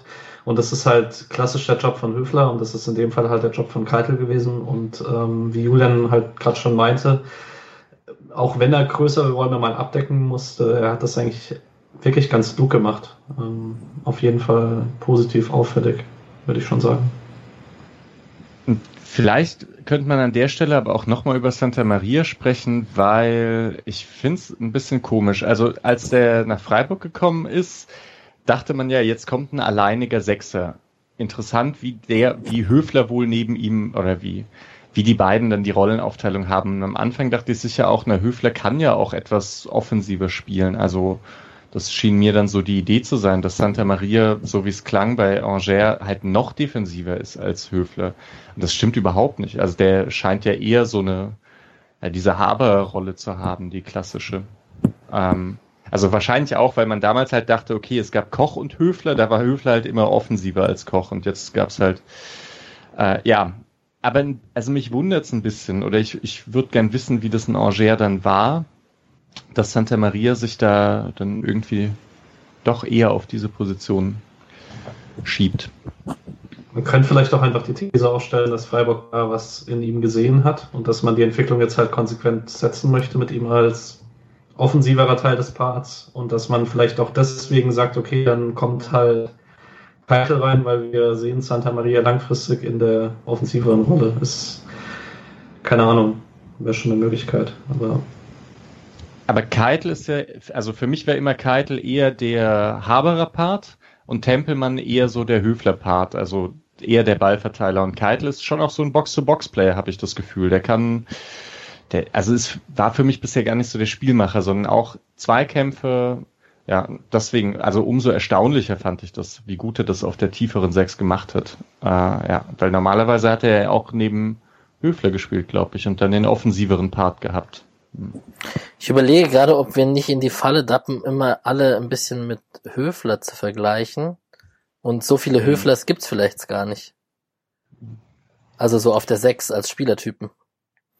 Weil es, also jetzt, ich überlege gerade so, aber die Keitels und Santa Marias und Haberas und so, die sind sich ja alle irgendwie dann doch ähnlicher als Chico Höfler es interpretiert. Der ist ja auch technisch und sehr unter Bedrängnis und so. Er macht ja fast den Toni Groß auf ganz, ganz schlecht so ein bisschen, aber dreht sich auf und verliert keinen Ball und versucht den Ball zu verteilen und so. Das ist ja jetzt von keinem der anderen Spieler irgendwie so der Spielertypus. Nur so als Überlegung. Ja. Genau, so Ballverteiler sind halt sind was Besonderes irgendwie. Das äh, ja. ist so. Ja. So, 22. Minute. Ähm, da können wir gleich wieder über das Traumpärchen Demirovic und Schalai reden, weil äh, Schalai mit der Hacke auf Demirovic und ja, Demirovic in seiner Lieblingsposition, dieses im Raum stehen an der Mittellinie mit dem Rücken zum Tor, den Ball direkt auf einen schnellen weiterleiten, das haben wir schon öfter gesehen in dieser Saison. Und Schalai alleine auf die Reise geschickt. So, und was sagen wir denn jetzt? Hätte das lange Eck einfach nehmen müssen, oder? Das ist schon ziemlich offen. Also ich habe es mir echt paar Mal angeschaut. Bei Saison ist ja so schön, dass man hin und her skippen kann. Ich habe mir ein komplettes Ding dreimal angeschaut und die Wiederholung. Ich weiß nicht so richtig, was in dem Angriff anders sein muss. Ich hätte tatsächlich gesagt, nimmt einfach das kurze Eck und haut ihn halt höher. Also, weil eigentlich ist alles richtig, meiner Meinung nach. Weil bei der Zone sagen sie quasi, er sollte ihn vorher abspielen. ich sehe keinen Das Zeitpunkt, wo er ihn abspielen kann. Ja. Also der ist immer zugestellt. Es war eine bewusste Entscheidung, einfach zu sagen, wir geben nicht den, den, den quasi das Einschieben her. Ähm, und er haut ihn richtig hart aufs Tor und quasi jeder andere Spot äh, oben drüber wäre äh, drin gewesen, weil da zuckt Sommer nicht nochmal weiter quasi. Sommer macht richtig gut, aber ähm, unten macht er das Bein raus, oben hat er die Hand, entweder dazwischen oder drüber. Langes Eck vielleicht, aber er steht, also er ist ja schon relativ nah dran. Ich glaube, wenn er den einfach äh, oben rechts reinzimmert, dann passiert da gar nichts mehr. Klar, das sagt sich jetzt leicht. Ähm, aber er hat halt wirklich viel Platz, wirklich viel Zeit und für mich macht er bis zum Schuss alles richtig und selbst der ist nicht schlecht. Das ist schon bitter. Man muss auch, glaube ich, sagen, ähm, hier ein bisschen einschränken. Sommer ist in diesen Sachen einer der besten Keeper der Liga, wenn nicht vielleicht sogar der beste. Ich weiß es nicht. Weil er ja immer so ein bisschen Probleme hat, dass er relativ klein ist für einen Torhüter. Und halt trotzdem so gut ist, weil er sich super gut stellt, äh, super gut positioniert und er macht keine von beiden Ecken auf. Also Schallei, es ist, es ist weder ins lange Eck noch ins kurze Eck ein klares Tor. Also Sommer gibt sich in beiden Ecken die Möglichkeiten zum Reagieren und dann hat Julian wahrscheinlich halt recht. Wenn er im kurzen den ein bisschen platzierter schießt, kann sich Sommer so gut stellen, wie er möchte. Es ist trotzdem ein Tor. Ja, es ist halt, es ist wirklich schade, weil der Angriff hätte einfach ein Tor verdient gehabt. Einen Schritt früher abschließen, da ist das äh, längere Eck offener noch, Mhm. äh, weil man halt nicht so nah dran ist. Aber ich fand es auch nicht so eindeutig, also, sondern die Idee ist jetzt auch nicht ganz schlecht. Ich fand, als dann nochmal, also hier der Sascha Filzer auf Twitter mit den Torwartsachen hat das wieder kommentiert, hat halt gesagt, Sommer steht auch gut und hat, hat dann aber auch nochmal gesagt, der Verteidiger ist halt ziemlich langsam. Und das fand ich auch, weil Schallei bremst ein bisschen ab und wenn der Verteidiger da richtig durchgesprintet wäre, dann hätte er ihn sogar noch ein bisschen bedrängen können. Das war dann nicht. Und mir, also fürs Torwartspiel fällt mir immer mehr auf und ich glaube, früher hätte ich das so nicht gesagt, wie gut das oder wie schlau es ist, wirklich auf der Linie zu stehen. Und einfach mal, also wenn, wenn jetzt der Spieler nicht zentral aufs Tor zuläuft. Ich ne, wollte nicht, gerade sagen, so wie Müller beim Ja. 2 zu 1. ja, ja, da, da sowieso. Da, wenn, wenn noch ein Verteidiger dabei ist, sowieso lieber auf der Linie stehen bleiben, glaube ich. Ähm, oder wenn man, ja. Aber gerade wenn er halt nicht ganz zentral aufs Tor frei zuläuft, wo man dann, glaube ich, irgendwas machen muss, weil sonst ist er auf jeden Fall drin, kann sich die Ecke nur aussuchen, sondern wenn der Stürmer so ein bisschen von der Seite kommt oder so, lange einfach bei der Linie stehen bleiben und dann mal schauen, ob der Stürmer was macht oder nicht. Ja, und ansonsten hatte das Tor halt auch irgendwie was von sowohl Kreisliga als auch FIFA, wenn man zu lange allein aufs Tor zuläuft und sich zu viel Gedanken machen kann, dann kommt oft nichts Intuitives bei raus, sondern irgendwie, dann spielt der Kopf halt mit. Naja, Ich, ja, ich gebe Scholler da halt so ein bisschen the benefit of the doubt, weil er halt diese Saison wirklich einen großen Fortschritt gemacht hat in Abschlusssituationen. Deswegen kriegt er von mir hier einmal den Freipass. Und vielleicht direkt dazu, drei Minuten später kriegt er quasi fast wieder die nächste große Chance, äh, wo glaub, Müller einfach den Ball nach vorne haut. Und er spekuliert mal das, was ich vor ein paar Wochen meinte, das, was Petersen gerne macht und sonst nicht genug. Er spekuliert einfach nur darum, ob Bayern einen Fehler macht. Und er macht den Fehler und der Ball fällt ihm fast vor die Füße und dann fehlen ein paar Zentimeter. Ähm, aber wenn er da an den Ball kommt, richtig, dann sollte das auch ein Tor werden. Ähm, deswegen, also macht, macht auf jeden Fall sehr viel richtig gerade und einfach schade, dass er sich nicht mit noch einem Tor belohnt hat. Ich habe eine kurze Frage. Kurz nach der Situation, äh, jetzt die du gerade beschrieben hast, habe ich mir hier aufgeschrieben, lass doch laufen. Ich habe Ja. aber nichts mehr dazu geschrieben. Gab es irgendwie eine Vorteilsszene? Ich habe es vergessen. Salai schickt Santa Maria auf rechts und ähm, die Situation wird einfach frühzeitig abgepfiffen. Und ich fand auch wirklich, also Streich hat sich aufgeregt und ich habe mich auch aufgeregt, weil es in momentan ist ja gang und gäbe, dass es einfach laufen gelassen wird und danach geschaut wird. Ah, die Abseitsszene. Ah, Genau. richtig. Ja, genau. Und er hat dann doch frühzeitig abgepfiffen. War sich wohl sehr sicher. Ich weiß gar nicht, ob man es in der Wiederholung gesehen hat. Eher kein Abseits, hätte ich gesagt, nach der Wiederholung. Eher, ich hätte gesagt, war knapp, aber war abseits. Also soll man dann hätte Eher man- also kein, das Laufen eher kein. Abseits wäre ja ein Skandal. Kalibriert war es nicht. Nee. Also ich, ich glaube, der Sohn hat gar keine Linie gelegt und also für mich Okay. so mit dem Augenmaß wäre es eher keins gewesen, aber keine Ahnung. Ich war auch nicht wirklich objektiv, während das Spiel lief, muss ich ehrlich sagen. Ja, aber auf jeden Fall krass, das war jetzt 27. Minute, auch da Schalay wieder involviert mit dem Pass auf Santa Maria. Also wir haben jetzt, glaube ich, innerhalb dieser 30 Minuten Schalay achtmal erwähnt oder so. Ich glaube, das spricht schon sehr für die Leistung davon. Und dass halt auch Oskar Wendt und Bayer ihn halt auch nicht zu greifen bekommen haben. Genau, dann haben wir in der 28. Minute einen Fernschuss von Keitel, den macht er später auch nochmal, da sieht, ganz in der, kurz vor der Nachspielzeit, ähm, da sieht man auch ein bisschen, der traut sich was, kann man vielleicht auch mal kurz erwähnen, dass er sich den, den Schuss zumindest zutraut. In der 30. Minute haben wir eine gelbe, gelbe Karte für Dimirovic gegen Tyram. Die ist nicht ganz ohne Folgen. Kommen wir später zu, wenn wir über Bielefeld sprechen, aber Dimirovic und Höhler an diesem Tag mit jeweils ihren fünften gelben Karten. Das heißt, die sind beide gesperrt gegen Bielefeld. Genau. Ja. Das ist sicherlich ärgerlich. Ähm, Wann war denn Höhlers gelbe Karte? Höhlers gelbe Karte war die gegen Ginter. Mit dem ah, Fuß oben. die schon, oder? Nö, die kommt Komm. später. Viel später. Ich, oh. ich habe es nur vorgegriffen kurz, als ich über die fünften gelben Karten gesprochen habe. Wollen wir darüber kurz sprechen, jetzt weil ich es eh schon angesprochen ja. habe? Wow, der trifft ihm im Gesicht und dafür kann man schon rot kriegen. Ah. Ich hatte mhm. sogar Angst, dass der VAR eingreift, muss ich zugeben. Ich auch. Ähm, habe mit einem befreundeten Schiedsrichter drüber gesprochen. Da kriege ich jetzt gleich noch die Einschätzung vom äh, Guldefaul, aber die sollte da sein bis, äh, ja. Ähm, gelb wohl vertretbar, weil Ginter mit dem Kopf voran in den Zweikampf geht. Also ähm, er meinte wahrscheinlich so eine Entscheidung, die in beide Richtungen nicht korrigiert wird, je nachdem, was äh, Dinge ziehen. Ja, so hätte ich es auch gesehen. Also für mich auf keinen Fall eine Pflicht rot, weil es, er guckt halt hoch, Ginter steht weit weg, Ginter springt dann mit dem Kopf rein. Wenn er direkt rot zieht, aber das macht eigentlich kaum ein Schiedsrichter, meiner Meinung nach. Also ich habe, es gab diese Dinger schon. Ich, äh, bei Freiburg hat der Rieder die mal bekommen, weil er irgendwie eine Art Rückzieher macht und ihn im Kopf trifft oder so. Ich hasse diese Karten, ich finde die Quatsch und ich finde, man kann die sehr gut unterscheiden, aber ähm, also ich, man kann sehr gut unterscheiden. Bei solchen Situationen, finde ich, kann man sehr klar sehen, äh, dass es hier ein Zweikampf ist und äh, finde das immer ein bisschen auch wenn ich weiß, dass es hier nicht nur um Intention, sondern auch um, um quasi, ähm, dass, also, dass man selber schuld ist, wenn man so reingeht, äh, aber ich finde das schon in Ordnung so. Ähm, aber ich glaube auch nicht, dass es zurückgekommen wäre, wenn es rot wäre und dann wird man es nicht auf gelb ändern.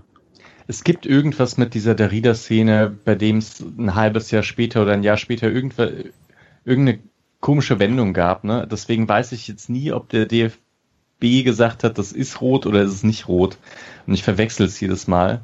Ich glaube, er hat danach keine Sperre bekommen, war es nicht sowas, dass er dann doch gesagt hat, das war zu viel oder so. Aber das deswegen, kann sein. Ja, also ich bin grundsätzlich ja. dagegen, äh, zu leichte rote Karten bei klar nicht boshaften äh, Fouls zu machen. Aber es gibt halt nichts zwischen Gelb und Rot, das Problem hatten wir schon öfter ja. und ja. Nee, es ist auch so okay, ich, aber ich fand, es gab schon nochmal einen Unterschied. Bei der Rieder war das eben wirklich so, dass da der Ball irgendwie von hinten kommt. Mhm. Der Rieder schaut hoch, hoch, hoch in die Luft und sieht den Gegner überhaupt nicht. Also und dann, es ist halt nicht verboten, seinen, seinen Fuß auf Kopfhöhe zu machen, wenn da niemand in der Nähe ist. Und da würde ich halt sagen, okay, wenn es so klar ist, dass dass es nicht gegen jemanden geht. Höhler dagegen sieht Ginter eben schon. Also der, der, sieht, dass da ein Gesicht ist und dass er den treffen kann. Also das finde ich schon sehr fahrlässig. Man muss aber dazu noch sagen, äh, weil ich gerade das Gift nebenbei offen hatte, äh, Höhlers Bein ist zu keinem Moment gestreckt. Also er ist so die ganze Zeit in diese, also Bein leicht angewinkelt, andeutig mit dem Versuch, den Ball annehmen zu wollen. Natürlich, ja, das Bein ist sehr hoch, ja, aber ich finde schon, dass man es das vertreten kann. Ich hatte mir dazu aufgeschrieben, der Kicker hat dazu geschrieben, Höhler hat ihn nicht gesehen, Ginter, und The Zone hat dazu gesagt, Zweimal guckt er, sieht ihn und trotzdem nur gelb, obwohl er ihn trifft. Also so unterschiedlich kann auch die Berichterstattung sein. Ähm, ich bin da auch eher Team Gelb, vor allem weil der Kopf so weit unten ist von Ginter, tatsächlich. Aber gut.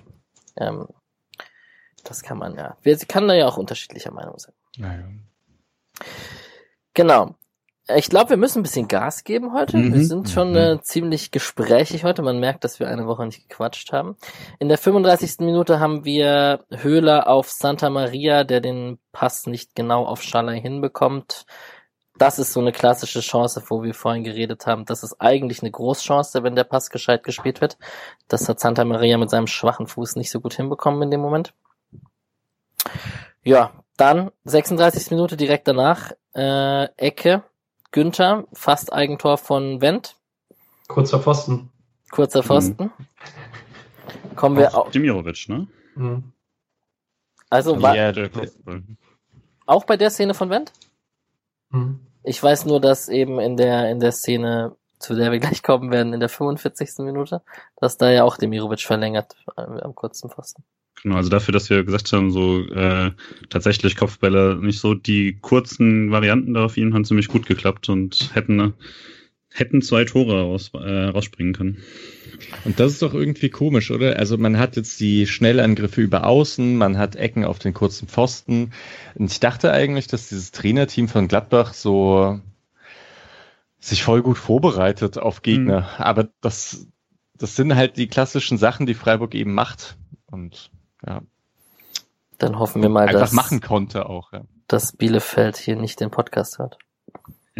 Ähm, darf ich kurz noch, sorry, ich weiß, wir sind, wir wollten eigentlich Tempo machen, aber ähm, spricht übrigens auch für Günthers Entwicklung als Standardschütze, weil ich finde jetzt nicht, dass Gladbach nicht darauf reagiert hätte, dass Freiburg auf den ersten Pfosten läuft, sondern die sind halt auch beide, also Gladbach verteidigt halt im Raum. Demirovic geht da mit Dynamik hin und der Ball fällt halt zweimal genau auf den Punkt, wo Demirovic hinläuft. Das ist schon, also ich erinnere mich an Anfangszeiten, als ich jedes Mal die Hände vom Kopf geschlagen habe, wenn Günther mal einen Standard treten durfte. Das ist inzwischen einfach qualitativ. Das waren zwei sehr, sehr gute Eckbälle. Günthers positive Standardentwicklung habe ich auch hier auf meinen Notizen stehen. Das ist tatsächlich so. Da merkt man, Übung macht den Meister. Ja, ja genau. Das da, noch ganz kurz zu diesem Fast-Eigentor. Da fand ich sehr gut von Sommer und Sommer ist echt ein guter Keeper, dass er dir nach, nach oben faustet. Also der, der faustet den, der baggert den quasi so raus aus dem Strafraum und den nicht irgendwie nur in, nach vorne ins Getümmel abwehrt, wo dann irgendwie noch jemand stochern kann. Das ist mir positiv bei Sommer da aufgefallen. Ja, ansonsten hatten wir 42. und 44. Minute eben zwei Konterchancen noch. Demirovic unsauber auf Höhler und Schalay in den Rücken von Demirovic. Das waren auch, das war so eine Phase, da muss man halt einfach das 2-0 noch vor der Halbzeit machen. Also Und der Pass war halt auch wirklich schlimm, ne? Also der Schallei-Pass. Jetzt, Ja. also das war nicht einfach nur, ah, das kannst du besser ausspielen, sondern weil er den, den spielt er nicht schlecht, sondern er macht einfach die völlig falsche Entscheidung, weil er spielt ihn an, anstatt in den Raum zu spielen und, und das ohne jeden Grund. Also da ist Mhm. wirklich vor ihm ist alles frei. Wenn er den ihm drei Meter hinlegt, dann kann er frei zum Abschluss kommen. Stattdessen muss er plötzlich in den Zweikampf und wird dann geblockt. Also das sah halt nicht so aus, dass er irgendwie den Pass vergeigt, was passieren kann, sondern dass er einfach denkt, er möchte ihn irgendwie direkt anspielen und nochmal weiter oder so. Aber wenn er ihn einfach nur in, in den Raum schickt, dann ist das ein freier Schuss aus einer halblinker Position, aber trotzdem, also das ist eigentlich eine richtig gute Situation. ja, auf jeden Fall. Dann gab es einen Fernschuss von Neuhaus und einen Fernschuss von Santa Maria. Der wurde abgefälscht. Es gab eine Ecke und dann kommen wir jetzt zu der Szene, die dein Hintergrundbild, lieber Julian, ähm, erläutert. Kurze Variante. Günther spielt auf Schalay, der flankt dann rein. Demirovic verlängert, der Ball landet bei Höhler und ja, der trifft den Derby-Star nicht und Sommer schafft es irgendwie sein Schienbein auszustrecken. Ja, muss Tor. Ich gebe es ja zu, ist ja in Ordnung. Ja. Es ist so schwer, den nicht zu machen, ernsthaft. Also es ist so schwierig. Ich habe es mir noch ein paar Mal, also es ist extrem schwierig. Es sind zwei Meter und es sind drei Meter des Tores frei. Aus dem Winkel, wo es deutlich schwerer ist, die anderen Meter überhaupt zu treffen. Und ja, ich meine, wenn er gerade ausschießt, geht er ans Tor vorbei. Aber ansonsten, wenn du ihn aufs Tor bringst, ist es fast unmöglich, ihn nicht reinzumachen. Brutal. Also wirklich, ich glaube auch so, ein- schon so ein leichter äh, Moralkiller, den nicht zu machen. Ja, ein Moralkiller definitiv. Also ich nehme ihn jetzt auch gar nicht unnötig in Schutz, keine Sorge. Das ist jetzt in der Szene, muss man auch einfach sagen, der muss reingehen. Dennoch krasser Reflex von Sommer, möchte ich trotzdem erwähnt haben. Vor allem finde ich es da krass, dass er das Bein so nicht auf die Linie stellt, sondern so ein bisschen dahinter. So dass er, also der Ball war ja dann zum, es hätte auch passieren können, man sieht ja auf deinem Bild, dass der Ball trotzdem reingegangen wäre, obwohl er dran gewesen wäre. Aber irgendwie verbessert er ja so den Winkel noch, um, um ranzukommen. Also er macht sein Bein ja quasi ein Stück länger. Ja, und ansonsten, ich, ich muss er halt rein. Und dann geht man halt mit einem 1 in die Pause und ich war trotzig und es ist genau das passiert, was passieren, ähm, wovon man ausgehen konnte. Also Gladbach kann sich schütteln und taktisch umstellen, das war auch zu erwarten. Und da ist schon in den Freiburger Köpfen sicherlich drin so, ah, verdammt, das müssen wir 2-0 führen und jetzt ist es noch eine Halbzeit. So. Hm. Ja, es, äh, ich würde vielleicht noch den Take machen. Ich finde, Rose muss viel früher umstellen. Äh, die, die große Anzahl der Chancen kam dann ja sogar wirklich in dieser Schlussphase auch noch. Also, aber es gab vorher schon genug Chancen. Es gibt vorher den Rückstand. Das bedeutet, Gladbach ist auch früh gewarnt und kann sich jetzt nicht irgendwie da so ein bisschen rummogeln. Ich würde sagen, man muss da irgendwas machen. Das bedeutet gar nicht, dass man gleich auf Dreierkette umstellen muss oder so, aber dann vielleicht halt de, de, dem Team sagen, Leute, wir, wir stehen tiefer und dann, das geht nicht, dass sie die ganze Zeit hinter die Kette kommen. Deswegen jetzt, also man kann, wenn man die Story halt auch so schreiben kann, boah, krasser Move von Rose, stellt um und danach läuft's besser. Aber so viel schlechter kann es nicht laufen, als davor gelaufen ist aus Gladbacher Sicht. Problem ist dann aus Freiburger Seite, von Freiburger Seite aus, ah, was, also was macht man dann, wenn Gladbach umstellt? Also, weil es ist ja jetzt nicht so, dass man erwarten könnte, dass man den Abstand von der ersten Halbzeit dann durch eine erneute Umstellung oder so wiederherstellt. Äh, nee, sondern das so ist ein Spiel, so läuft es halt normal dann gegen Gladbach. Du änderst ja auch nicht unbedingt was, wenn es läuft. Also, das Eben, ist, das ist ja die Königsdisziplin. Also wenn man dann noch ändern würde, weil man antizipiert, dass der andere ändert, wow, das macht, glaube ich, kein, also ich, ich wüsste keinen Trainer, der nach so einer dominanten Halbzeit irgendwas äh, ändern würde. Das kann ich mir nicht vorstellen. Aber schon richtig schwierig, wenn ich mir vorstelle, ich bin in der Kabine und, und weiß, die anderen machen jetzt was. Und so, man weiß ganz genau, wie es in der anderen Kabine aussieht, dass sie sagen, komm, es steht nur 1-0, äh, wir machen es jetzt so und so und so und dann wird es wieder und man selber weiß nicht genau, was passiert. Und äh, weiß dann auch nicht, auf was man sich jetzt vorbereiten soll. Aber wahrscheinlich, ja, oder nee, finde ich, finde ich eine schwierige Situation für einen selbst dann. Ja, auf Gladbacher Seite kam eben Zakaria für Wolf. Äh, die haben umgestellt auf Dreierkette. Wolf war auch schlecht. Ja. Und Zakaria ist einfach ein guter Fußballspieler, muss man dazu halt auch sagen. Mhm. Ich glaube allgemein, man darf, denke ich, nicht unterschätzen, also wenn, wenn das jetzt mal hätte Augsburg so hergespielt und die hätten zur zweiten Halbzeit dann Suchi gebracht, keine Ahnung, oder sonst irgendeinen Innenverteidiger oder einen Sechser und oder Strobel da hinten reingestellt, dann wäre halt genau das nicht passiert, was passiert ist, sondern Gladbach hat dann halt die Qualität, dass man mit Ginter jemanden hat, der ähm, als äußerer Innenverteidiger der Dreierkette sehr weit hochschieben kann, das Ganze ein bisschen asymmetrisch macht. Ähm, wenn man Zakaria ein bisschen Freiraum gegeben hat, dann ist er halt einfach mit seiner Dynamik dann 30, 40 Meter mit dem Ball gelaufen, hat dann Raum aufgerissen.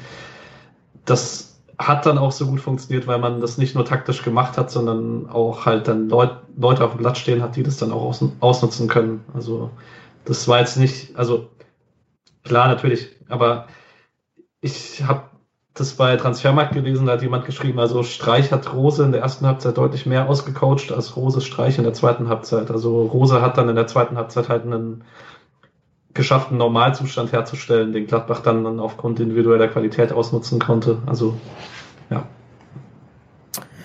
Genau. Und Tyram ist halt vielleicht größer als Höhler. So, mit dem größer Zeichen. Naja. Es gab zwei kurze Szenen noch bevor dem ähm, 1 zu 1. Das war einmal Schlotterbeck gegen Tyram mit einem guten, mit einem guten Einsteigen. Und dann hatten wir diese Szene Müller gegen Leiner, wo Müller ganz lässig auf der Grundlinie chillt und denkt, der Ball geht ins Aus und Leiner kriegt den fast noch an ihm vorbei aufs Tor. Der, der, wir haben schon mal über Müllers lässige Ausstrahlung, Aura gesprochen, äh, in der Szene vielleicht ein bisschen energischer reingehen, den Körper reinstellen, whatever. Das war schon, das war schon gefährlich. Ja, und ansonsten 53. Minute, die Situation, mit der man irgendwie rechnen musste, obwohl ich so großkotzig war in der Halbzeit, wo sich alle denken, ja klar, Mann, was soll denn das jetzt? Tyram auf Ginter, auf Stindel, Stindel wieder auf Tyram. Und ja, Mischa, hast du es genannt mit dem, mit dem Stindelpass? Du hast das, glaube ich, geschrieben. Ich habe mich ein bisschen auch daran erinnert. Also, Höhler hätte ihn genauso gestoppt. Stindel. Ja, der, Lass ihn in Ruhe, Mann. ja. Nee, da gab es nämlich eine Szene vor, vor drei, vier Spielen, glaube ich, Höhle, Höhle im 16er, wo er angespielt wird und auch dann beim Stoppen der Ball irgendwie vier Meter wegspringt. Das, also einmal, ich habe keine Ahnung, was Ginter da machen möchte. Der prügelt den Ball halt einfach nur voll rein. Ja, Stindl versucht ihn wirklich anzunehmen. Tyram hat keine Ahnung, dass er angespielt wird, denkt wahrscheinlich auch, er steht im Abseits oder kümmert sich nicht so drum, dass er nicht im Abseits drin steht und das war dann richtig knapp. Und dann auch dieses aus der Drehung heraus, ich glaube, der hat gar nicht mehr richtig gedacht, dass er den jetzt perfekt irgendwie trifft oder es sah nicht besonders angespannt aus. Na, er ballert halt irgendwie drauf und Santa Maria steht halt richtig unglücklich da. Ich glaube, sonst geht er vielleicht da vorbei. Müller fängt Ball, ihn. Oder Müller fängt ihn, das kann natürlich auch sein weil er halt auch nicht durchzieht, Tyram, ne? Also, ja. Aber richtig blöd, klar, aber was will Santa Maria machen? Ist ja richtig, dass er da versucht, dazwischen zu gehen. Ja. Nervt. Alles, alles an diesem, also auch wenn so Gladbach war besser in der Phase, ne, und es hat sich angedeutet, dass Gladbach jetzt irgendwie Richtung Ausgleich kommt, aber dass es dann so fällt, ist dann schon nervig einfach, weil da drei, vier unglückliche Sachen passieren in dieser Szene. Ist halt auch so ein klassisches Spiel, wo man dann halt auch nach der Halbzeit sagen kann, okay, ja, war zu erwarten, dass von Gladbach eine Reaktion kommt, aber hey, jetzt irgendwie eine Viertelstunde das 1-0 halten und dann kriegt man wieder Kontrolle drauf, weil dann kann man wieder reagieren. Und ja, dann kriegst du halt so ein Scheißtor, ehrlich. Ich war auch, ich war nach dem 1-1 mental schon tot, weil ich irgendwie wusste, was passiert ist. Ich hab, der Rest ist nur noch so wie so ein Film vorbeigelaufen. Das, das kotzt mich an, ehrlich. Ja, in diversen Gruppen, in denen ich äh, mit Freunden und so, da war auch, warum müssen sich solche Fußballsprüche äh, und Fußballwahrheit, äh, Fußball, Fußballregeln immer bewahrheiten, so rum, dass wenn du sie vorne nicht machst, sie hinten reinbekommst, dann bekommst du natürlich so eine Murmel da mit dem abgefälschten. Und ich möchte an der Stelle das Santa Maria Thema aufmachen, weil für mich war das eventuell, also Santa Marias zweite Halbzeit war ja schon, muss man sagen, ein bisschen durchwachsen. Und ich hatte so das Gefühl, dem wurde ein bisschen mental der Stecker gezogen durch die zwei Gegentore. Und dann noch, dann hat er später noch sein Eigentor, das hat dann nicht gezählt und so, das hätte dann perfekt ins Bild gepasst. Aber ich hatte das Gefühl, er war ein bisschen am Schwimmen. Ich weiß nicht, ob man das so, also ich habe es gefühlt. Ähm, kann man natürlich widersprechen. Also erstmal überragende erste Halbzeit, weil wir das vorhin, wir haben von vielen geredet in der ersten Halbzeit, aber Santa Maria schon sehr, sehr starke erste Halbzeit. Ähm, und dann, ja, aber ich würde es ein bisschen einschränken, weil Santa Maria halt ein Spielertyp ist, der halt eine Mannschaftsstruktur verleiht oder der, der so ein Spielertypus ist, der halt so mit Strukturen arbeitet. Und Freiburg hat halt sehr, sehr lange Zeit keine Strukturen aufgebaut bekommen. Und dann sieht halt jemand wie Santa Maria, finde ich, schlecht aus, weil das, was er halt normalerweise so macht, halt dann auch nicht funktioniert. Aber ich fand den jetzt nicht besser oder schlechter als den Rest der Mannschaft in der zweiten Halbzeit. Aber Natürlich würde man sich wünschen, dass jemand mit seiner Qualität dann eher sagt, okay, gib mir jetzt mal einen Ball, wir spielen jetzt wieder irgendwie einen geordneten Fußball. Ja, also gerade wenn man sagt, eben er verleiht dem Spiel Struktur, dann ist die Strukturlosigkeit natürlich auch ein Argument gegen ihn. Ne? Also wenn du, gerade wenn man dann neben sich einen sehr, sehr jungen äh, Sechser hat, dem man das jetzt nicht aufbürden kann, plötzlich das Spiel da irgendwie ähm, zu organisieren, würde ich schon sagen, da hätte ich mir dann auch mehr gewünscht. Es gab ein paar Situationen, wo ich mir dachte, okay, noch wirklich eine schnelle Ballverlagerung oder so, die ganz gut geklappt hat, aber zumindest so dann in den 20 Minuten vor Schluss, wo man ja dann doch relativ alleine gespielt hat, ähm, im Vergleich zu den ersten 20 der Halbzeit, da kam dann wirklich auch mir zu wenig quasi. Also nach seinem Eigentor dachte ich auch, jetzt hätte man doch noch mal ein paar Möglichkeiten gehabt, weil sich Gladbach ein bisschen zurückgezogen hat, äh, mal wieder ein bisschen mehr seinen Stiefel zu spielen. Und das kam dann halt generell nicht, klar. Ähm, da würde ich mir halt wünschen, dass er positiver raussticht, ähm, weil er halt dann die meisten Bälle in der, Mitte kriegen sollte, gerade wenn Höfler nicht da ist.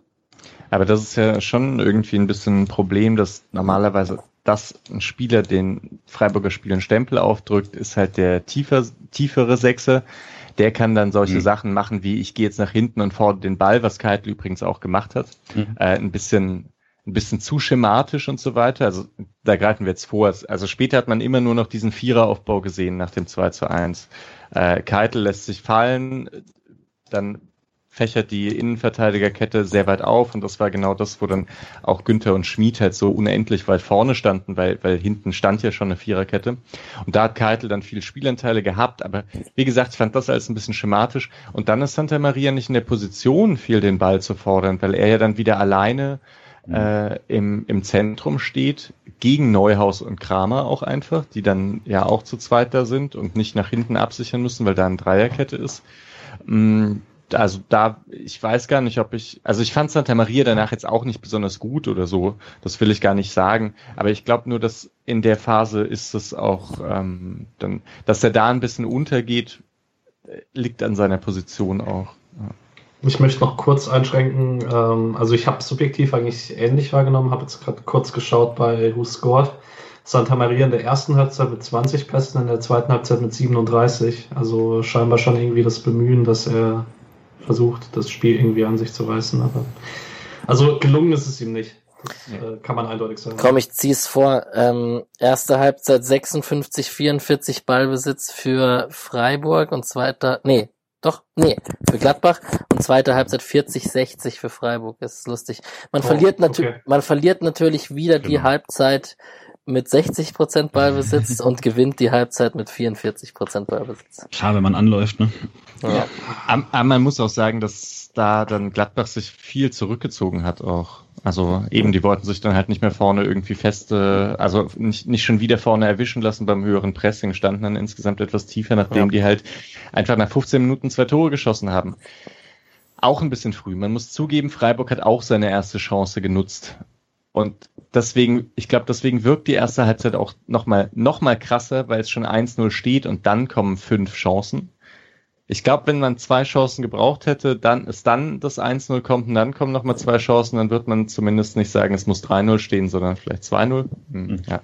Aber so haben jetzt beide in ihren Phasen, wo sie, wo sie besser waren, dann sehr schnell Chancen genutzt. Freiburg halt leider nur die erste. Ich weiß nicht, wir haben es 2-0 noch gar nicht, ne? Nee, so. 2-1 kommt jetzt, genau. Ja. 60. Minute. Kramer, also schönes Pass durchs Mit, schönes Spiel durchs Mittelfeld von Gladbach. Kramer auf Tyram in die Spitze.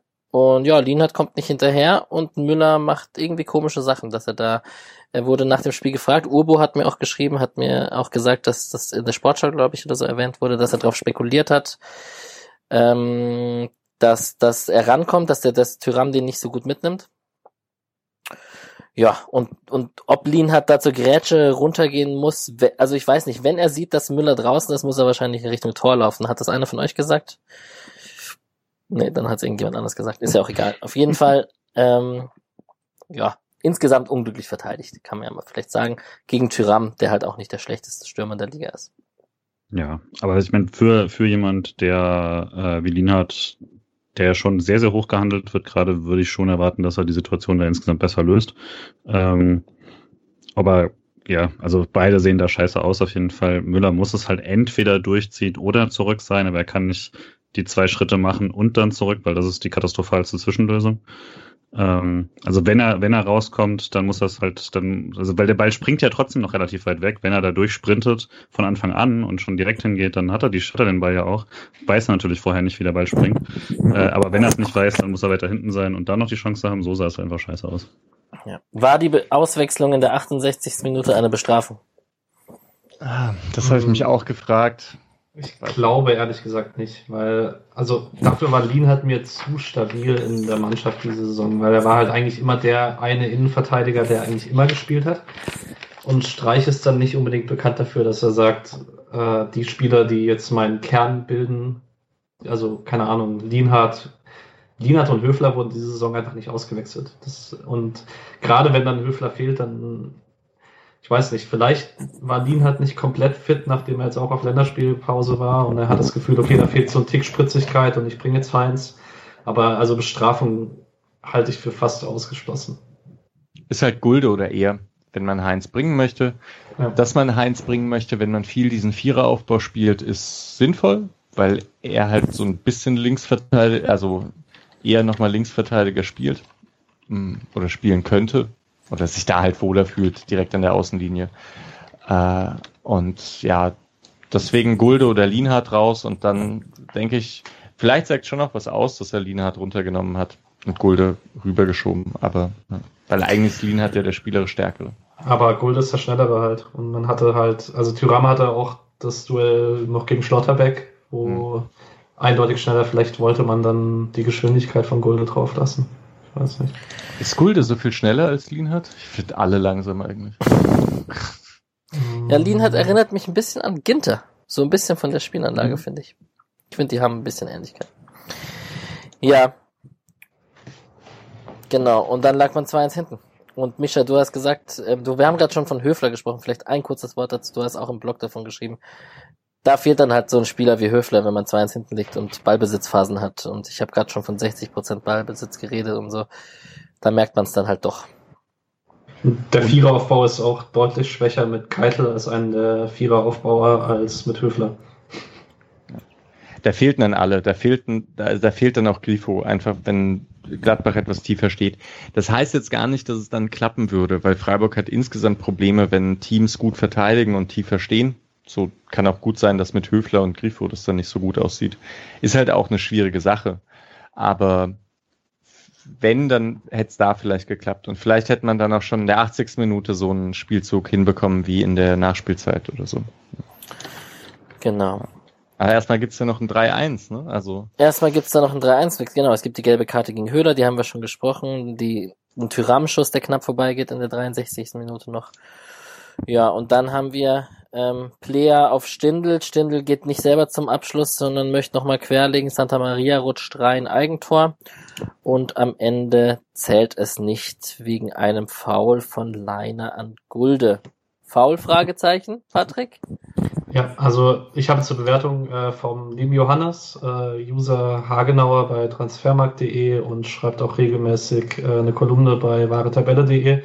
Von der Seite halte ich sonst nicht so viel, aber die Kolumne ist sehr gut. Ähm, Bewertung zum Foul, ich zitiere, kann man schon pfeifen, weil der Fuß mit ordentlicher Intensität und den Stollen voraus auf den Fuß des Freiburgers geht. Da hilft der mehr zufällig als kontrolliert berührte Ball auch nicht unbedingt was.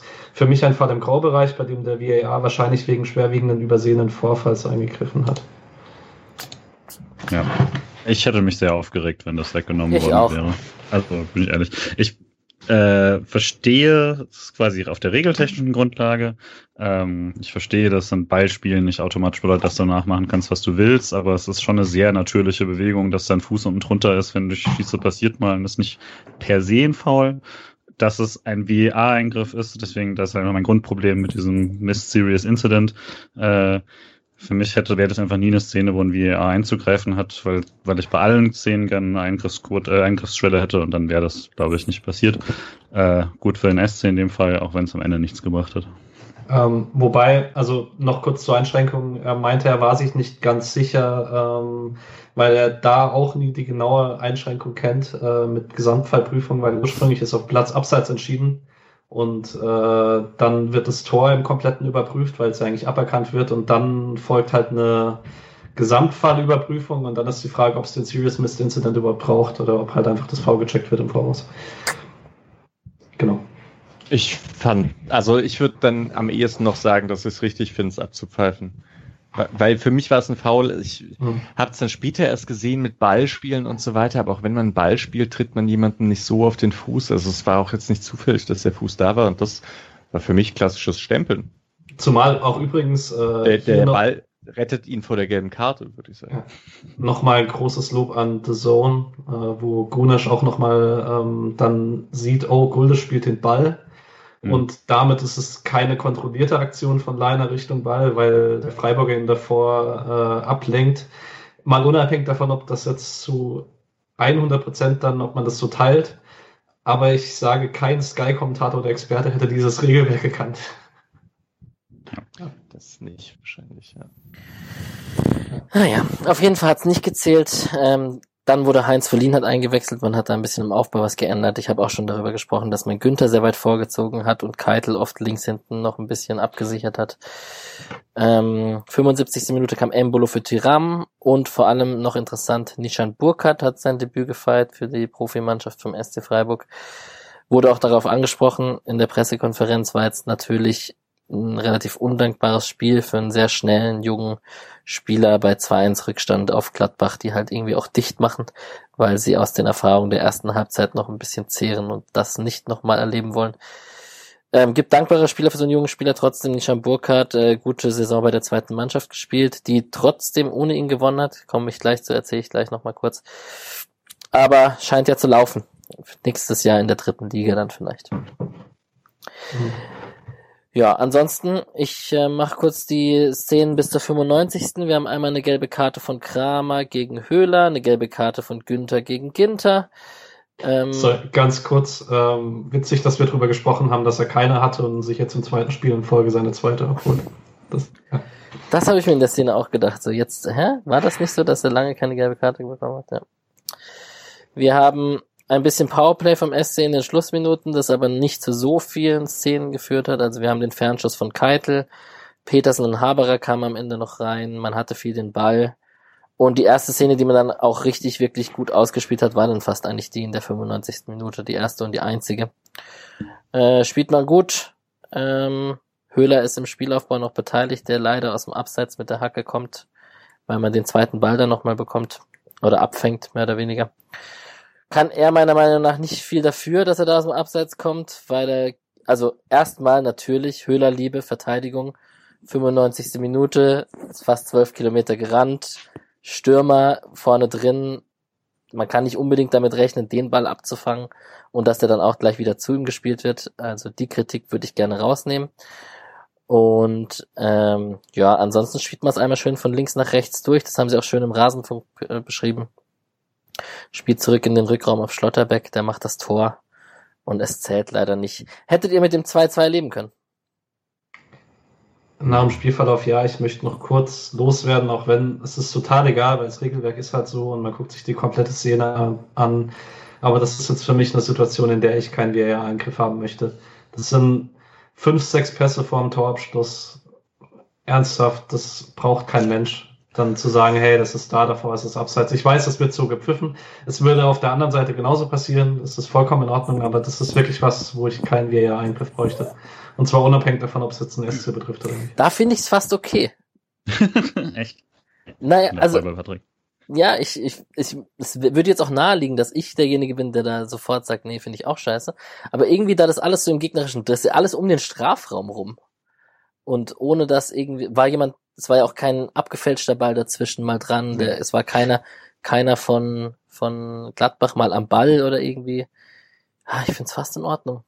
Also, Komischerweise. Dass es, dass, es, dass es richtig ist, ist ja klar. Ist ja nicht die Frage, sondern ich will auch, und vielleicht auch gar nicht die Frage, ob man die Regel anders machen muss, sondern dass sich so ein Tor fühlt sich scheiße an und selbst wenn der SC es nicht bekommt, in jeder anderen Situation, weil in der Situation wäre ich natürlich sehr glücklich gewesen, äh, auf der anderen Seite, aber selbst wenn, wenn irgendwie so ein Tor zurückkommt, finde ich es auch immer ätzend äh, vom Grundgefühl, einfach weil es faktisch mit dem Tor dann nichts zu tun hat. Und ich weiß, das spielt keine Rolle für die Regel, aber natürlich spielt es, ist es vollkommen egal, dass der da links außen irgendwie ein äh, Fuß im Abseits ist oder so.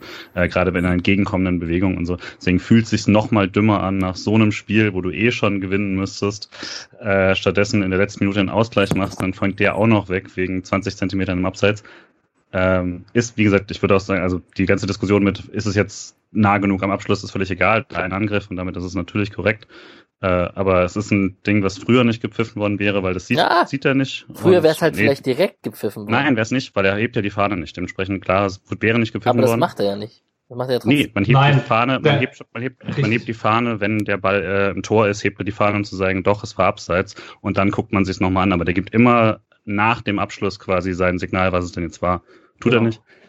Das okay. kommt alles so zusammen, ist letztlich völlig irrelevant. Es hat, fühlt sich nur nochmal extra scheiße an für mich. Ähm, äh, und dass Rose danach behauptet, das wäre ein klares und meterweites Abseits gewesen, habe ich, ist äh, lächerlich und tut dem armen Schiedsrichterassistenten leid. Ja, es war, also es gibt knappere Abseitsdinge. Ich glaube, es ist auch ein Problem mit Abseits, da irgendwie, ich meine, die Idee dieser Regel ist, da will sich ein Stürmer einen Vorteil dadurch verschaffen, dass er vor dem Abwehrspieler ist und das darf nicht gelten. Und das passiert eben nicht, wenn man halt rückwärts rausgeht. Also das fühlt sich irgendwie schon mal blöd an. Ich, und ich glaube, das ist wirklich, das ist eher der Punkt als dieses Einteilen in Angriffssequenzen. Also das, weil ich finde das eigentlich eine ganz gute Sache, dass eben gesagt wird, okay, die, die Videoschiedsrichter teilen alles in Angriffssequenzen ein. Ähm, und sobald es irgendwie eine Art Neuaufbau gibt oder sonst irgendwas, ist das eine neue Angriffssequenz. Und ich finde das eigentlich eine, eine ganz gute Regel, also eine bessere Regel als jetzt was Schematisches, fünf Sekunden, fünf Pässe oder äh, in der Nähe des Strafraums oder sowas. Ich glaube, es kommt nur zusammen, dass es diese fünf, sechs Pässe waren, mit einem Rückpass sogar, und so ein unnötiges Abseits. Weil wenn das jetzt ein Foul gewesen wäre, hättet ihr, glaube ich, auch gesagt, dass, äh, ja, also da, dass dann klar ist, dass sowas nicht gelten darf. Wenn es jetzt ein übersehenes Foul ist. Naja. Ja. Am Ende und dann wieder ärgerlich Schmied schon wieder ohne Scorer, weil irgendwie 100 äh, Meter vor ihm jemand im Abseits stand. Also der Typ hätte, ja, was Sofa-Score-Noten oder sonst was angeht, hätte der sicher schon einiges mehr. Und für den Innenverteidiger übrigens ein wirklich guter Abschluss, weil äh, klar, er ist noch minimal abgefälscht, aber er spielt ihn halt gegen die Laufrichtung von Sommer, ähm, der den ausnahmsweise mal nicht gehalten hätte am Samstag. Ähm, Ah, ja. Jetzt bin ich wieder frustriert. Das hätte uns doch sehr gefreut. Und irgendwie, wenn man. Du warst doch den ganzen Abend frustriert. das scheint dich echt mitgenommen zu haben, dieses Spiel. Ja. Nein, also ich habe schon bei uns in die Gruppe geschrieben und wir sind ja jetzt am Ende vom Spiel, jetzt kann ich es auch nochmal kurz sagen. Ähm, die erste Halbzeit Gladbach und beide Halbzeiten gegen Gladbach in der Hinrunde waren, finde ich, für mich die vielleicht drei besten Halbzeiten der Saison. Man kannte vielleicht die erste Halbzeit gegen Stuttgart noch mit reinnehmen und mit Abstrichen vielleicht die Spiele gegen Hertha und Köln, wobei das halt auch teilweise ein bisschen wenig Gegenwehr war. Und dass man dann halt aus diesen zwei Spielen nur einen Punkt holt gegen einen direkten Konkurrenten ums internationale Geschäft, ja, es ist, mir ist am wichtigsten, dass wir nicht absteigen, aber trotzdem, das ist, kotzt einfach an, weil es sich einfach so unglaublich ungerecht anfühlt. Und das tut's auch jetzt noch drei Tage danach. Ja, dem gibt's glaube ich, gar nicht mal so viel hinzuzufügen. Mit dem, irgendwie, wenn man, selbst wenn das 2-2 gefallen wäre, hätte man gedacht, das hätte man trotzdem gewinnen müssen, tatsächlich. Es wäre dann halt nur schön gewesen, dass Gladbach nicht vorbeigezogen wäre in der Tabelle. Ich hätte mich für das 2-2, ich wäre zufrieden gewesen übrigens. Ja? So, ja, wäre voll in Ordnung gewesen. Okay. Mit der zweiten Halbzeit. Ja. Gut, äh, Einzelkritiken haben wir, glaube ich, schon die meisten im Spielverlauf so besprochen, dass das passt. Ähm, ich bin natürlich traurig um Guldes Punkteschnitt, der, der tut mir sehr weh. ähm, ansonsten möchte ich ein Wort noch zu Christian Günther verlieren. Ähm, ich mag seine Interviews nach dem Spiel. Der ist, ähm, wenn es um Ambitionen geht, immer sehr, sehr positiv ambitioniert. Der sagt, hey, kein Problem, Europa machen wir und so. Der ist aber auch trotzdem rational nach dem Spiel und sagt, hey, Erste Halbzeit war richtig gut, ist ärgerlich, aber der malt jetzt auch nicht den Teufel an die Wand und hat eine gewisse Art von Ruhe, die mir als Kapitän und Freiburger abseits von seinem Akzent sehr gut gefällt. Das wirkt sehr besonnen im Interview, auch wenn das Spiel sehr bitter verlief. Das, das gefällt mir sehr. Das wollte ich einmal kurz loswerden. Ja, und ansonsten über Schalay haben wir schon geredet. Sicherlich der beste Spieler des Estes an dem Tag, so vor allem wegen der ersten Halbzeit. Demirovic hat mir zu viel mit der Hacke gespielt in der zweiten Halbzeit. Das wollte ich noch kurz erwähnt haben. Das war ein ja, bisschen halt, slatanesk. Er macht das halt immer. Es sieht halt nur gut aus, wenn es funktioniert. Korrekt. Hacke ist ähm, Kacke sonst. Klar. Ja, ich meine, ansonsten, der Kicker hat es auch äh, geschrieben heute im Artikel da relativ positiv, also zumindest in der Printausgabe, ähm, dass es schon ein krasser Fortschritt ist, dass man so eine erste Halbzeit überhaupt spielt. Das muss man trotz allem sagen, trotz allem Ärgerlichen. Das war gegen eine individuell bessere Mannschaft eine erste Halbzeit, in der meine Gegner klar hergespielt hat. Und das ist für Freiburg schon ein großer Fortschritt, den ich auch unbedingt mitnehmen möchte, auch wenn das Spiel halt 2-1 verloren geht. Ich finde, das ist schon auch wichtig zu betonen. So, wenn, so, mal sehen, was mit Europa passiert und so weiter, bla, bla, aber es könnte halt auch so eine Mittelfeld-Saison äh, am Endeffekt werden mit Platz 8 bis 11. Und dann denkt man eben nicht an die Spiele zurück und wo es hätten drei Punkte sein können oder so, sondern ah, es gibt dann doch ein paar Spiele, die sich einfach so sehr entwickelt haben und dann denkt man halt an einzelne Szenen und Angriffssequenzen und so weiter zurück. Und da konnte man jetzt einiges, einiges sehen und hofft, dass das mit Schalay und Demirovic irgendwie so weitergeht und dass es nächste Saison halt auch so weitergeht. Ja. Ja, da kann man sich sicherlich drauf aufziehen und ähm, dran hochziehen und man kann sicherlich auch sehen, was möglich ist, wenn hier Schalai Demirovic äh, einen guten Tag erwischt haben im Zusammenspiel zum Beispiel und man kann gut auf Konter spielen etc. etc. Hat man ja auch gesehen. So, das war's eigentlich so zum Spiel. Äh, Michel, du darfst noch ein abschließendes Wort zu Gladbach und der Tormusik, dem Stadionsprecher und der Werbung loswerden, wenn du möchtest. Ich fand noch das alleinstehende Maskottchen auf der Mittelfeldlinie sehr lustig. Das Interessante ist ja dann, dass, also ich habe da auf dem Blog geschrieben, ich fand's, ich fand's sehr nervig und ich fand's nerviger als sonst, das, was man da gehört hat von, nicht nur vom Stadionsprecher, sondern so allgemein, diese Akustik. Die Tormusik ist unglaublich lang, also, aber ähnlich nervig wie in München. Dann, äh, ist, also wird so getan, als ob Zuschauer noch dabei sind. Ich finde, dann könnte man wenigstens das, die letzten beiden Düb Düb, was dann die Zuschauer weitermachen sollen, könnte man langsam weglassen nach einem Jahr Corona. Dass das dann aber vorbei ist und dann Werbung eingeblendet, also akustische Werbung eingeblendet wird, hör, fand ich alles nicht so toll. Komisch ist dann natürlich, wenn ich das schreibe und dann hat das ein Gladbacher irgendwie aufgenommen und der, wenn ich es richtig verstanden habe, dann auf Twitter den den Stadionsprecher darunter markiert, dann, naja, dann fällt einem das wieder auf, dass das ja auch genau die Person lesen kann. Ich möchte, ich möchte den lieben Herrn Stadionsprecher aus Gladbach, äh, selbstverständlich nichts Böses und so. Ähm, mhm. Ja, aber trotzdem komme ich nicht davon weg, dass das schon, schon arg nervig und ein bisschen arg. Also ich glaube, er versteht sich dann schon eher als Unterhalter, als, als jemand, der nochmal sagt, was passiert ist. Ja als Anheizer. Also beim zweiten, äh, zweiten Tor und dem zweiten Mal Dirk Dirk wollte ich einigen einiges Böses von daher. ja.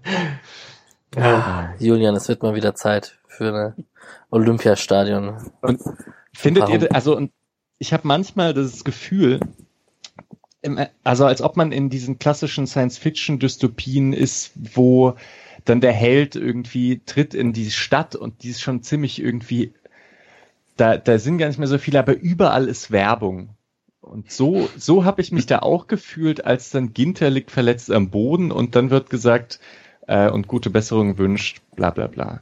Ich finde sowas, sowas ist so verkommen. Ich weiß nicht, es ist echt moralinsauer, was ich sage, aber ich habe wirklich das Gefühl, es ist so verkommen, sowas zu, zu nehmen, dass wenn jemand da verletzt ist, da seine Werbung unterzubringen ähm, ganz unangenehm. Aber das kann ich mir natürlich auch gut vorstellen, dass das in Freiburg auch irgendwann passiert oder so. Ich will da jetzt nicht Gladbach an den Karren pinkeln. Das ist halt eine allgemeine Entwicklung. Ne? Es fällt halt auch mehr auf, wenn es leer, also wenn Stadion leer ist und es passiert trotzdem, weil sonst äh, geht es halt so ein bisschen unter im allgemeinen Stadionton oder im, im Idealfall sind die Fans lauter. Und äh, jetzt im Geisterspiel ist es halt super befremdlich. Also keine Ahnung, ich frage mich dann auch immer beim Bayern, wenn dann das anfängt mit Jabba da du, da frage ich mich, okay, ist das vielleicht noch so ein bisschen moralische Kriegsführung gegenüber dem Gegner, weil der hört es ziemlich gut. Ähm, aber ja, ich finde es auch nervig. Die Dirb Dirbs, da, ja. Wie gesagt, ich habe ja am Ende vom Spiel mein Handy weggelegt, damit ich es nicht wegschmeiße, weil ich war so ein paar Mal so aggressiv, ja. Ja, ja. Gut, wenn wir schon von den anderen Vereinen reden, können wir natürlich gerne ein bisschen über die Bundesliga noch kurz quatschen, mit der Betonung auf etwas kürzer. Ähm, ja, Julian, deine Frankfurter haben die Dortmunder 2 zu 1 besiegt. Das sind nicht meine Frankfurter, aber ja, ja, die spielen Champions League nächstes Jahr. Das finde ich schön. Äh, ja, also ich würde sagen, die beiden großen Duelle diese Woche waren Frankfurt, Dortmund, Bayern, Leipzig und ähm, jeweils das Team, was schon vorne war, da den Abstand quasi jetzt mal ganz klar gestellt. Deswegen, also klar, es sind sieben Spiele, sieben Punkte, das ist nicht durch, aber es ist schon. Wenn dann äh, noch Freiburg gegen Gladbach gewonnen hätte, dann hättest du die, dieses gleiche Schema dreimal hintereinander gehabt. Das stimmt. Und äh, ja, nee, also dementsprechend da denke ich schon, dass es sehr gut aussieht, weil ich auch einfach nicht so ganz sehe, dass Dortmund oder Leverkusen jetzt noch so einen Lauf hinlegen, um die da easy abzufangen. Und Frankfurt den klassischen Rückrundeneinbruch schon kurz hatte und ihn wieder abgewendet hat, was auch einiges wert ist. Ähm, und dementsprechend, ja, also ich würde schon sagen, dass man am Mai nächstes Jahr Champions League spielt, was wirklich krass ist. Ich möchte übrigens kurz sagen, wir haben dann nächstes Jahr in der Champions League Julians Frankfurter, Alex Wölfe und Mischas Leipziger, aber ich werde ja. deswegen nicht Bayern irgendwie adaptieren. Das wird nicht, das wird nicht passieren. Ja, ist nice. Dann machen wir, gehen wir zu Julians Frankfurter Champions League schauen, zu Mischas Leipzigern und zu meinen Wölfen. Ihr könnt von, von Berlin nach Wolfsburg ist es ja auch nicht so weit. Also. Ja, München können wir schon machen, weil es ist sonst eine schöne Stadt. Ja. Sehr, sehr gut. Hat ja jeder seinen eigenen Champions League Verein nächstes Jahr, ist doch auch was Schönes. Bin heute im Waldstadion Zug vorbeigefahren und hatte mich dann daran erinnert, dass ich eigentlich schon gehofft hatte irgendwie vor, mhm. also zu Saisonbeginn, dass vielleicht ja letztes Spiel der Rückrunde, dass ich dann nach Frankfurt fahren kann. Das wird ja, jetzt das aber hatte ich auch knapp. gehofft. Tja, Ja, und ansonsten, unser nächster Gegner Arminia Bielefeld hat 1 zu 1 in Mainz gespielt. Ähm, ja, Augsburg ermausert sich seine Punkte fleißig, muss man schon sagen. Also da hätte ich tatsächlich auch eher mit einem Hoffenheimer Sieg gerechnet, aber das, das Augsburg ist schon sehr stabil diese Saison. Berlin Derby nicht so stabil. Hm, Stabil Gibt schon ordentlich Kritik. Also man hatte jetzt gegen Gladbach und gegen Hoffenheim zwei Heimspiele, wo man sehr gute 20 Minuten hatte, der jeweils zwei Tore gemacht hat und dann 70 Minuten krass unterlegen war und sich zweimal so zum Sieg. Also wenn man sich so ein bisschen in die ganz kleine Augsburger Bubble äh, bewegt, dann äh, es gibt's da eher so ein bisschen Angst, dass es mit herrlich weitergeht, weil jetzt aktuell die Ergebnisse stimmen, aber der Fußball halt überhaupt nicht. Aber keine Ahnung, irgendwie frage ich mich, ob man in den letzten zehn Jahren jemals wirklich glücklich beim Fußball sein konnte, wenn man Augsburg-Fan ist. Ja. Vielleicht noch zwei Sachen zum Stadtderby, die überhaupt nichts mit dem Spiel zu tun haben. Äh, einmal Andrich Tor ist natürlich krass, äh, ist, ist ja super. Toller Spieler. Äh, dann bei Union gibt es zum Beispiel keine Tormusik, äh, muss man auf jeden Fall lobend hervor, hervorheben. Also auch nicht, wenn, und gerade wenn dann äh, Leute im Stadion sind, ist das halt ganz cool. Und dann fand ich es ganz lustig, ich habe jetzt währenddessen noch auf Twitter gesehen, hier dein Kumpel vom Big City Club, Mhm. ähm, hat Boateng im, im Hertha-Trikot gepostet. Also Jerome Boateng. Ja, sah ja. lustig aus. Ja. Ja, ja, der Big City Club. Ähm, die sind nervöser, als sie es zugeben möchten. Das kann ich Aber wir euch- steigen nicht mehr ab bei dem Restprogramm. Das ist zu, zu leicht, glaube ich. Ja. Ah. 16. Das sollte Bremen hat jetzt übrigens Dortmund und Leipzig. Wenn da unten ein paar Punkten, könnte Bremen noch mal reinrutschen. Das wäre geil. Ich hasse Werder Bremen. Ich sag's, wie es ist. Die sind so schlecht, das ist so schlimm. Ja. Obwohl die gar nicht so schlecht waren gegen Stuttgart. So, was ich ja. so am Rande mitbekommen habe. Nee. Man muss ja nicht jeden Verein mögen. Gut. Zweites, zweite Mannschaft. Genau. Zweite Liga vielleicht noch ganz kurz. Hamburg geht wieder in eine spezielle Richtung. Ja. Okay, sorry. Genau, da hatten wir kurz den Running Gag, den erwähne ich kurz. Ähm, ich, Patrick hat gesagt, wie, wie war's? Ah, ich krieg's nicht mehr ganz Ah, zusammen. ja, keine Ahnung. Ich habe am Samstag dann in Hamburg geguckt und habe gesagt, äh, am Sonntag und dachte dann so, okay, egal wie man sich aufregt, wir sind halt nicht HSV-Fans immerhin. Ja, und daraufhin erwischerte Misha, immerhin führen sie mit 3-0, wenn sie ihre Chancen bekommen. Das, ähm, genau. Da hätten wir vielleicht auch unentschieden gespielt, wenn wir 3 Ja, Ferd Hunt halt, ja. Gut. Ähm, ich rate kurz mein Zeug durch. Ja, Nico Schlotterbeck in der U21 war Leistungsträger, hat dann 1-1 gegen Hertha eben gerade gespielt, haben wir gehört, ist klarer Leistungsträger bei den Stammspieler. Das wird schön, wenn er zurückkommt. Das wird sicherlich schwer für, für Heinz. Da, ich denke, da wird Nico Schlotterbeck schon, auf den wird man sicherlich bauen. Na, jetzt will er was sagen. Es tut mir sehr leid, aber ich, weil es jetzt gerade so auffällig war in dem Spiel, das Tempoproblem, was man hat in der Innenverteidigung, wenn man ein Problem hat, das wird Nico Schlotterbeck deutlich, da wird er deutlich helfen, weil er ist halt echt krass schnell. Also die U21 stand teilweise auch relativ hoch, weil man es mit Pieper und Schlotterbeck auch ganz gut konnte. Das wollte ich noch kurz, weil U21 habe ich viel gesehen letzte Woche. Dann haben wir Okorochi, der hat 2 zu 1 in Nürnberg verloren, durfte durchspielen, weil Collins gesperrt war. Ähm, genau. Wir haben Brandon Borello, der in der 86. Minute eingewechselt wurde. Die haben 2 zu 1 in Darmstadt gewonnen, haben sieben, Düsseldorf sieben Punkte Rückstand auf Platz 3. Ich denke, das wird schwierig, aber ganz weg ist man noch nicht. Je nachdem, was der HSV so anstellt. Wir haben Patrick Kammerbauer, der hat gestern Abend, am Montagabend 2 zu 0 gegen St. Pauli verloren, durfte aber durchspielen. Da wird's jetzt nochmal knifflig mit dem Abstiegskampf. Sandhausen hat gegen Würzburg, gegen Piringer gewonnen ähm, und sind jetzt dran an Braunschweig so ein bisschen, 16. gegen 17. Piringer wurde, ich glaube, die hatten einen neuen Trainer in dem Spiel, das erste Spiel mit neuem Trainer, kann das sein? Genau. Ähm, 75. Minute wurde Piringer eingewechselt. Das wird sicherlich spannend, wie das nächstes Jahr weitergeht. Vielleicht spielt er ja dann nächstes Jahr gegen die zweite vom SC in der dritten Liga, wer weiß. Ähm, Luca Itter hat von Anfang an gespielt äh, für Raum, der unterwegs war bei der U21, ähm, wurde in der 72. Minute dann ausgewechselt. Die haben 1-0 in Heidenheim gewonnen, Kräuter Fürth eben. Und sind auch dick im Aufstiegsrennen dabei mit 50 Punkten. Ja, Äh, Magdeburg hat einen wichtigen Sieg gegen Ingolstadt eingefahren in der dritten Liga, von Cut aber keine Spur, weder in Startelf noch im Kader.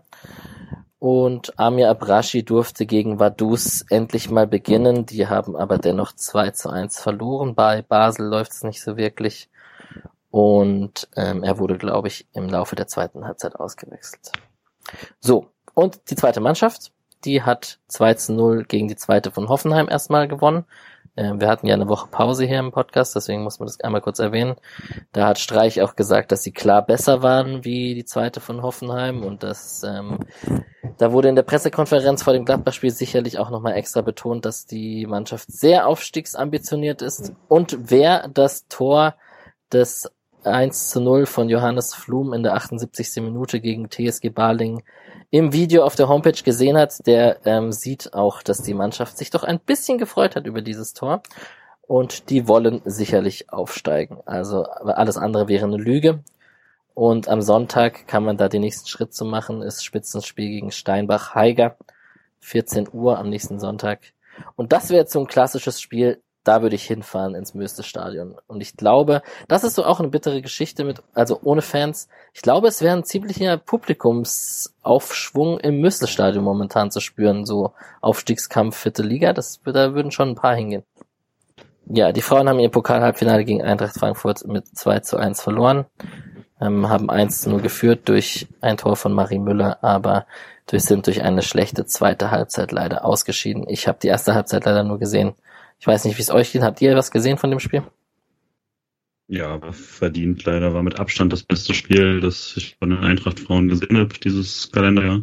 Dass es dann ausgerechnet gegen Freiburg kam, schade, aber das war überall die 90 Minuten auf jeden Fall leider korrekt so.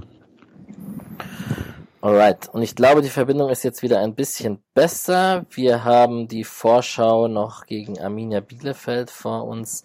Demirovic und Höhler sind gesperrt. Grifo ist höchstwahrscheinlich noch Corona-mäßig nicht dabei.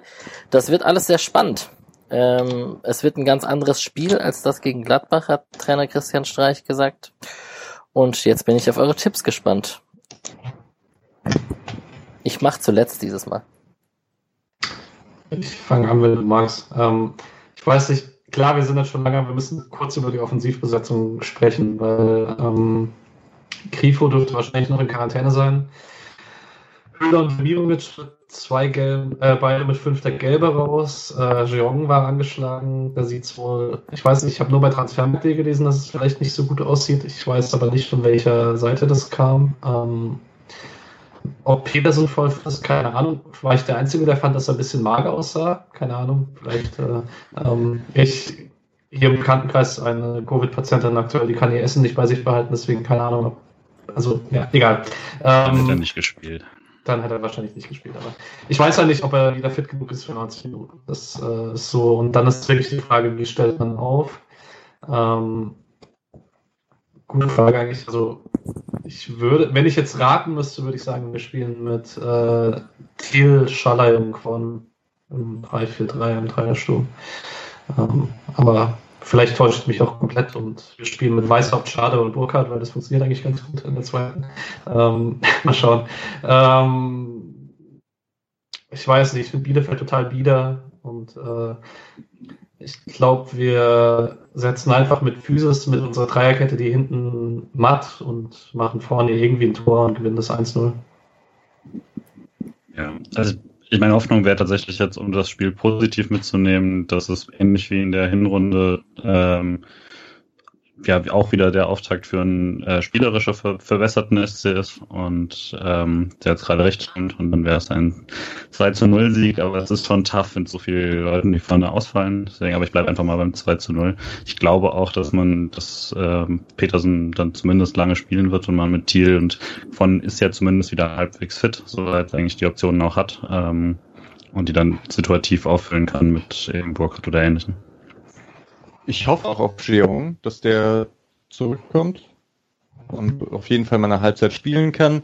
Schmied ist übrigens auch immer eine Option, dass mhm. man den eins nach vorne schiebt, ähm, Kübler rein. Höfler ist dann da.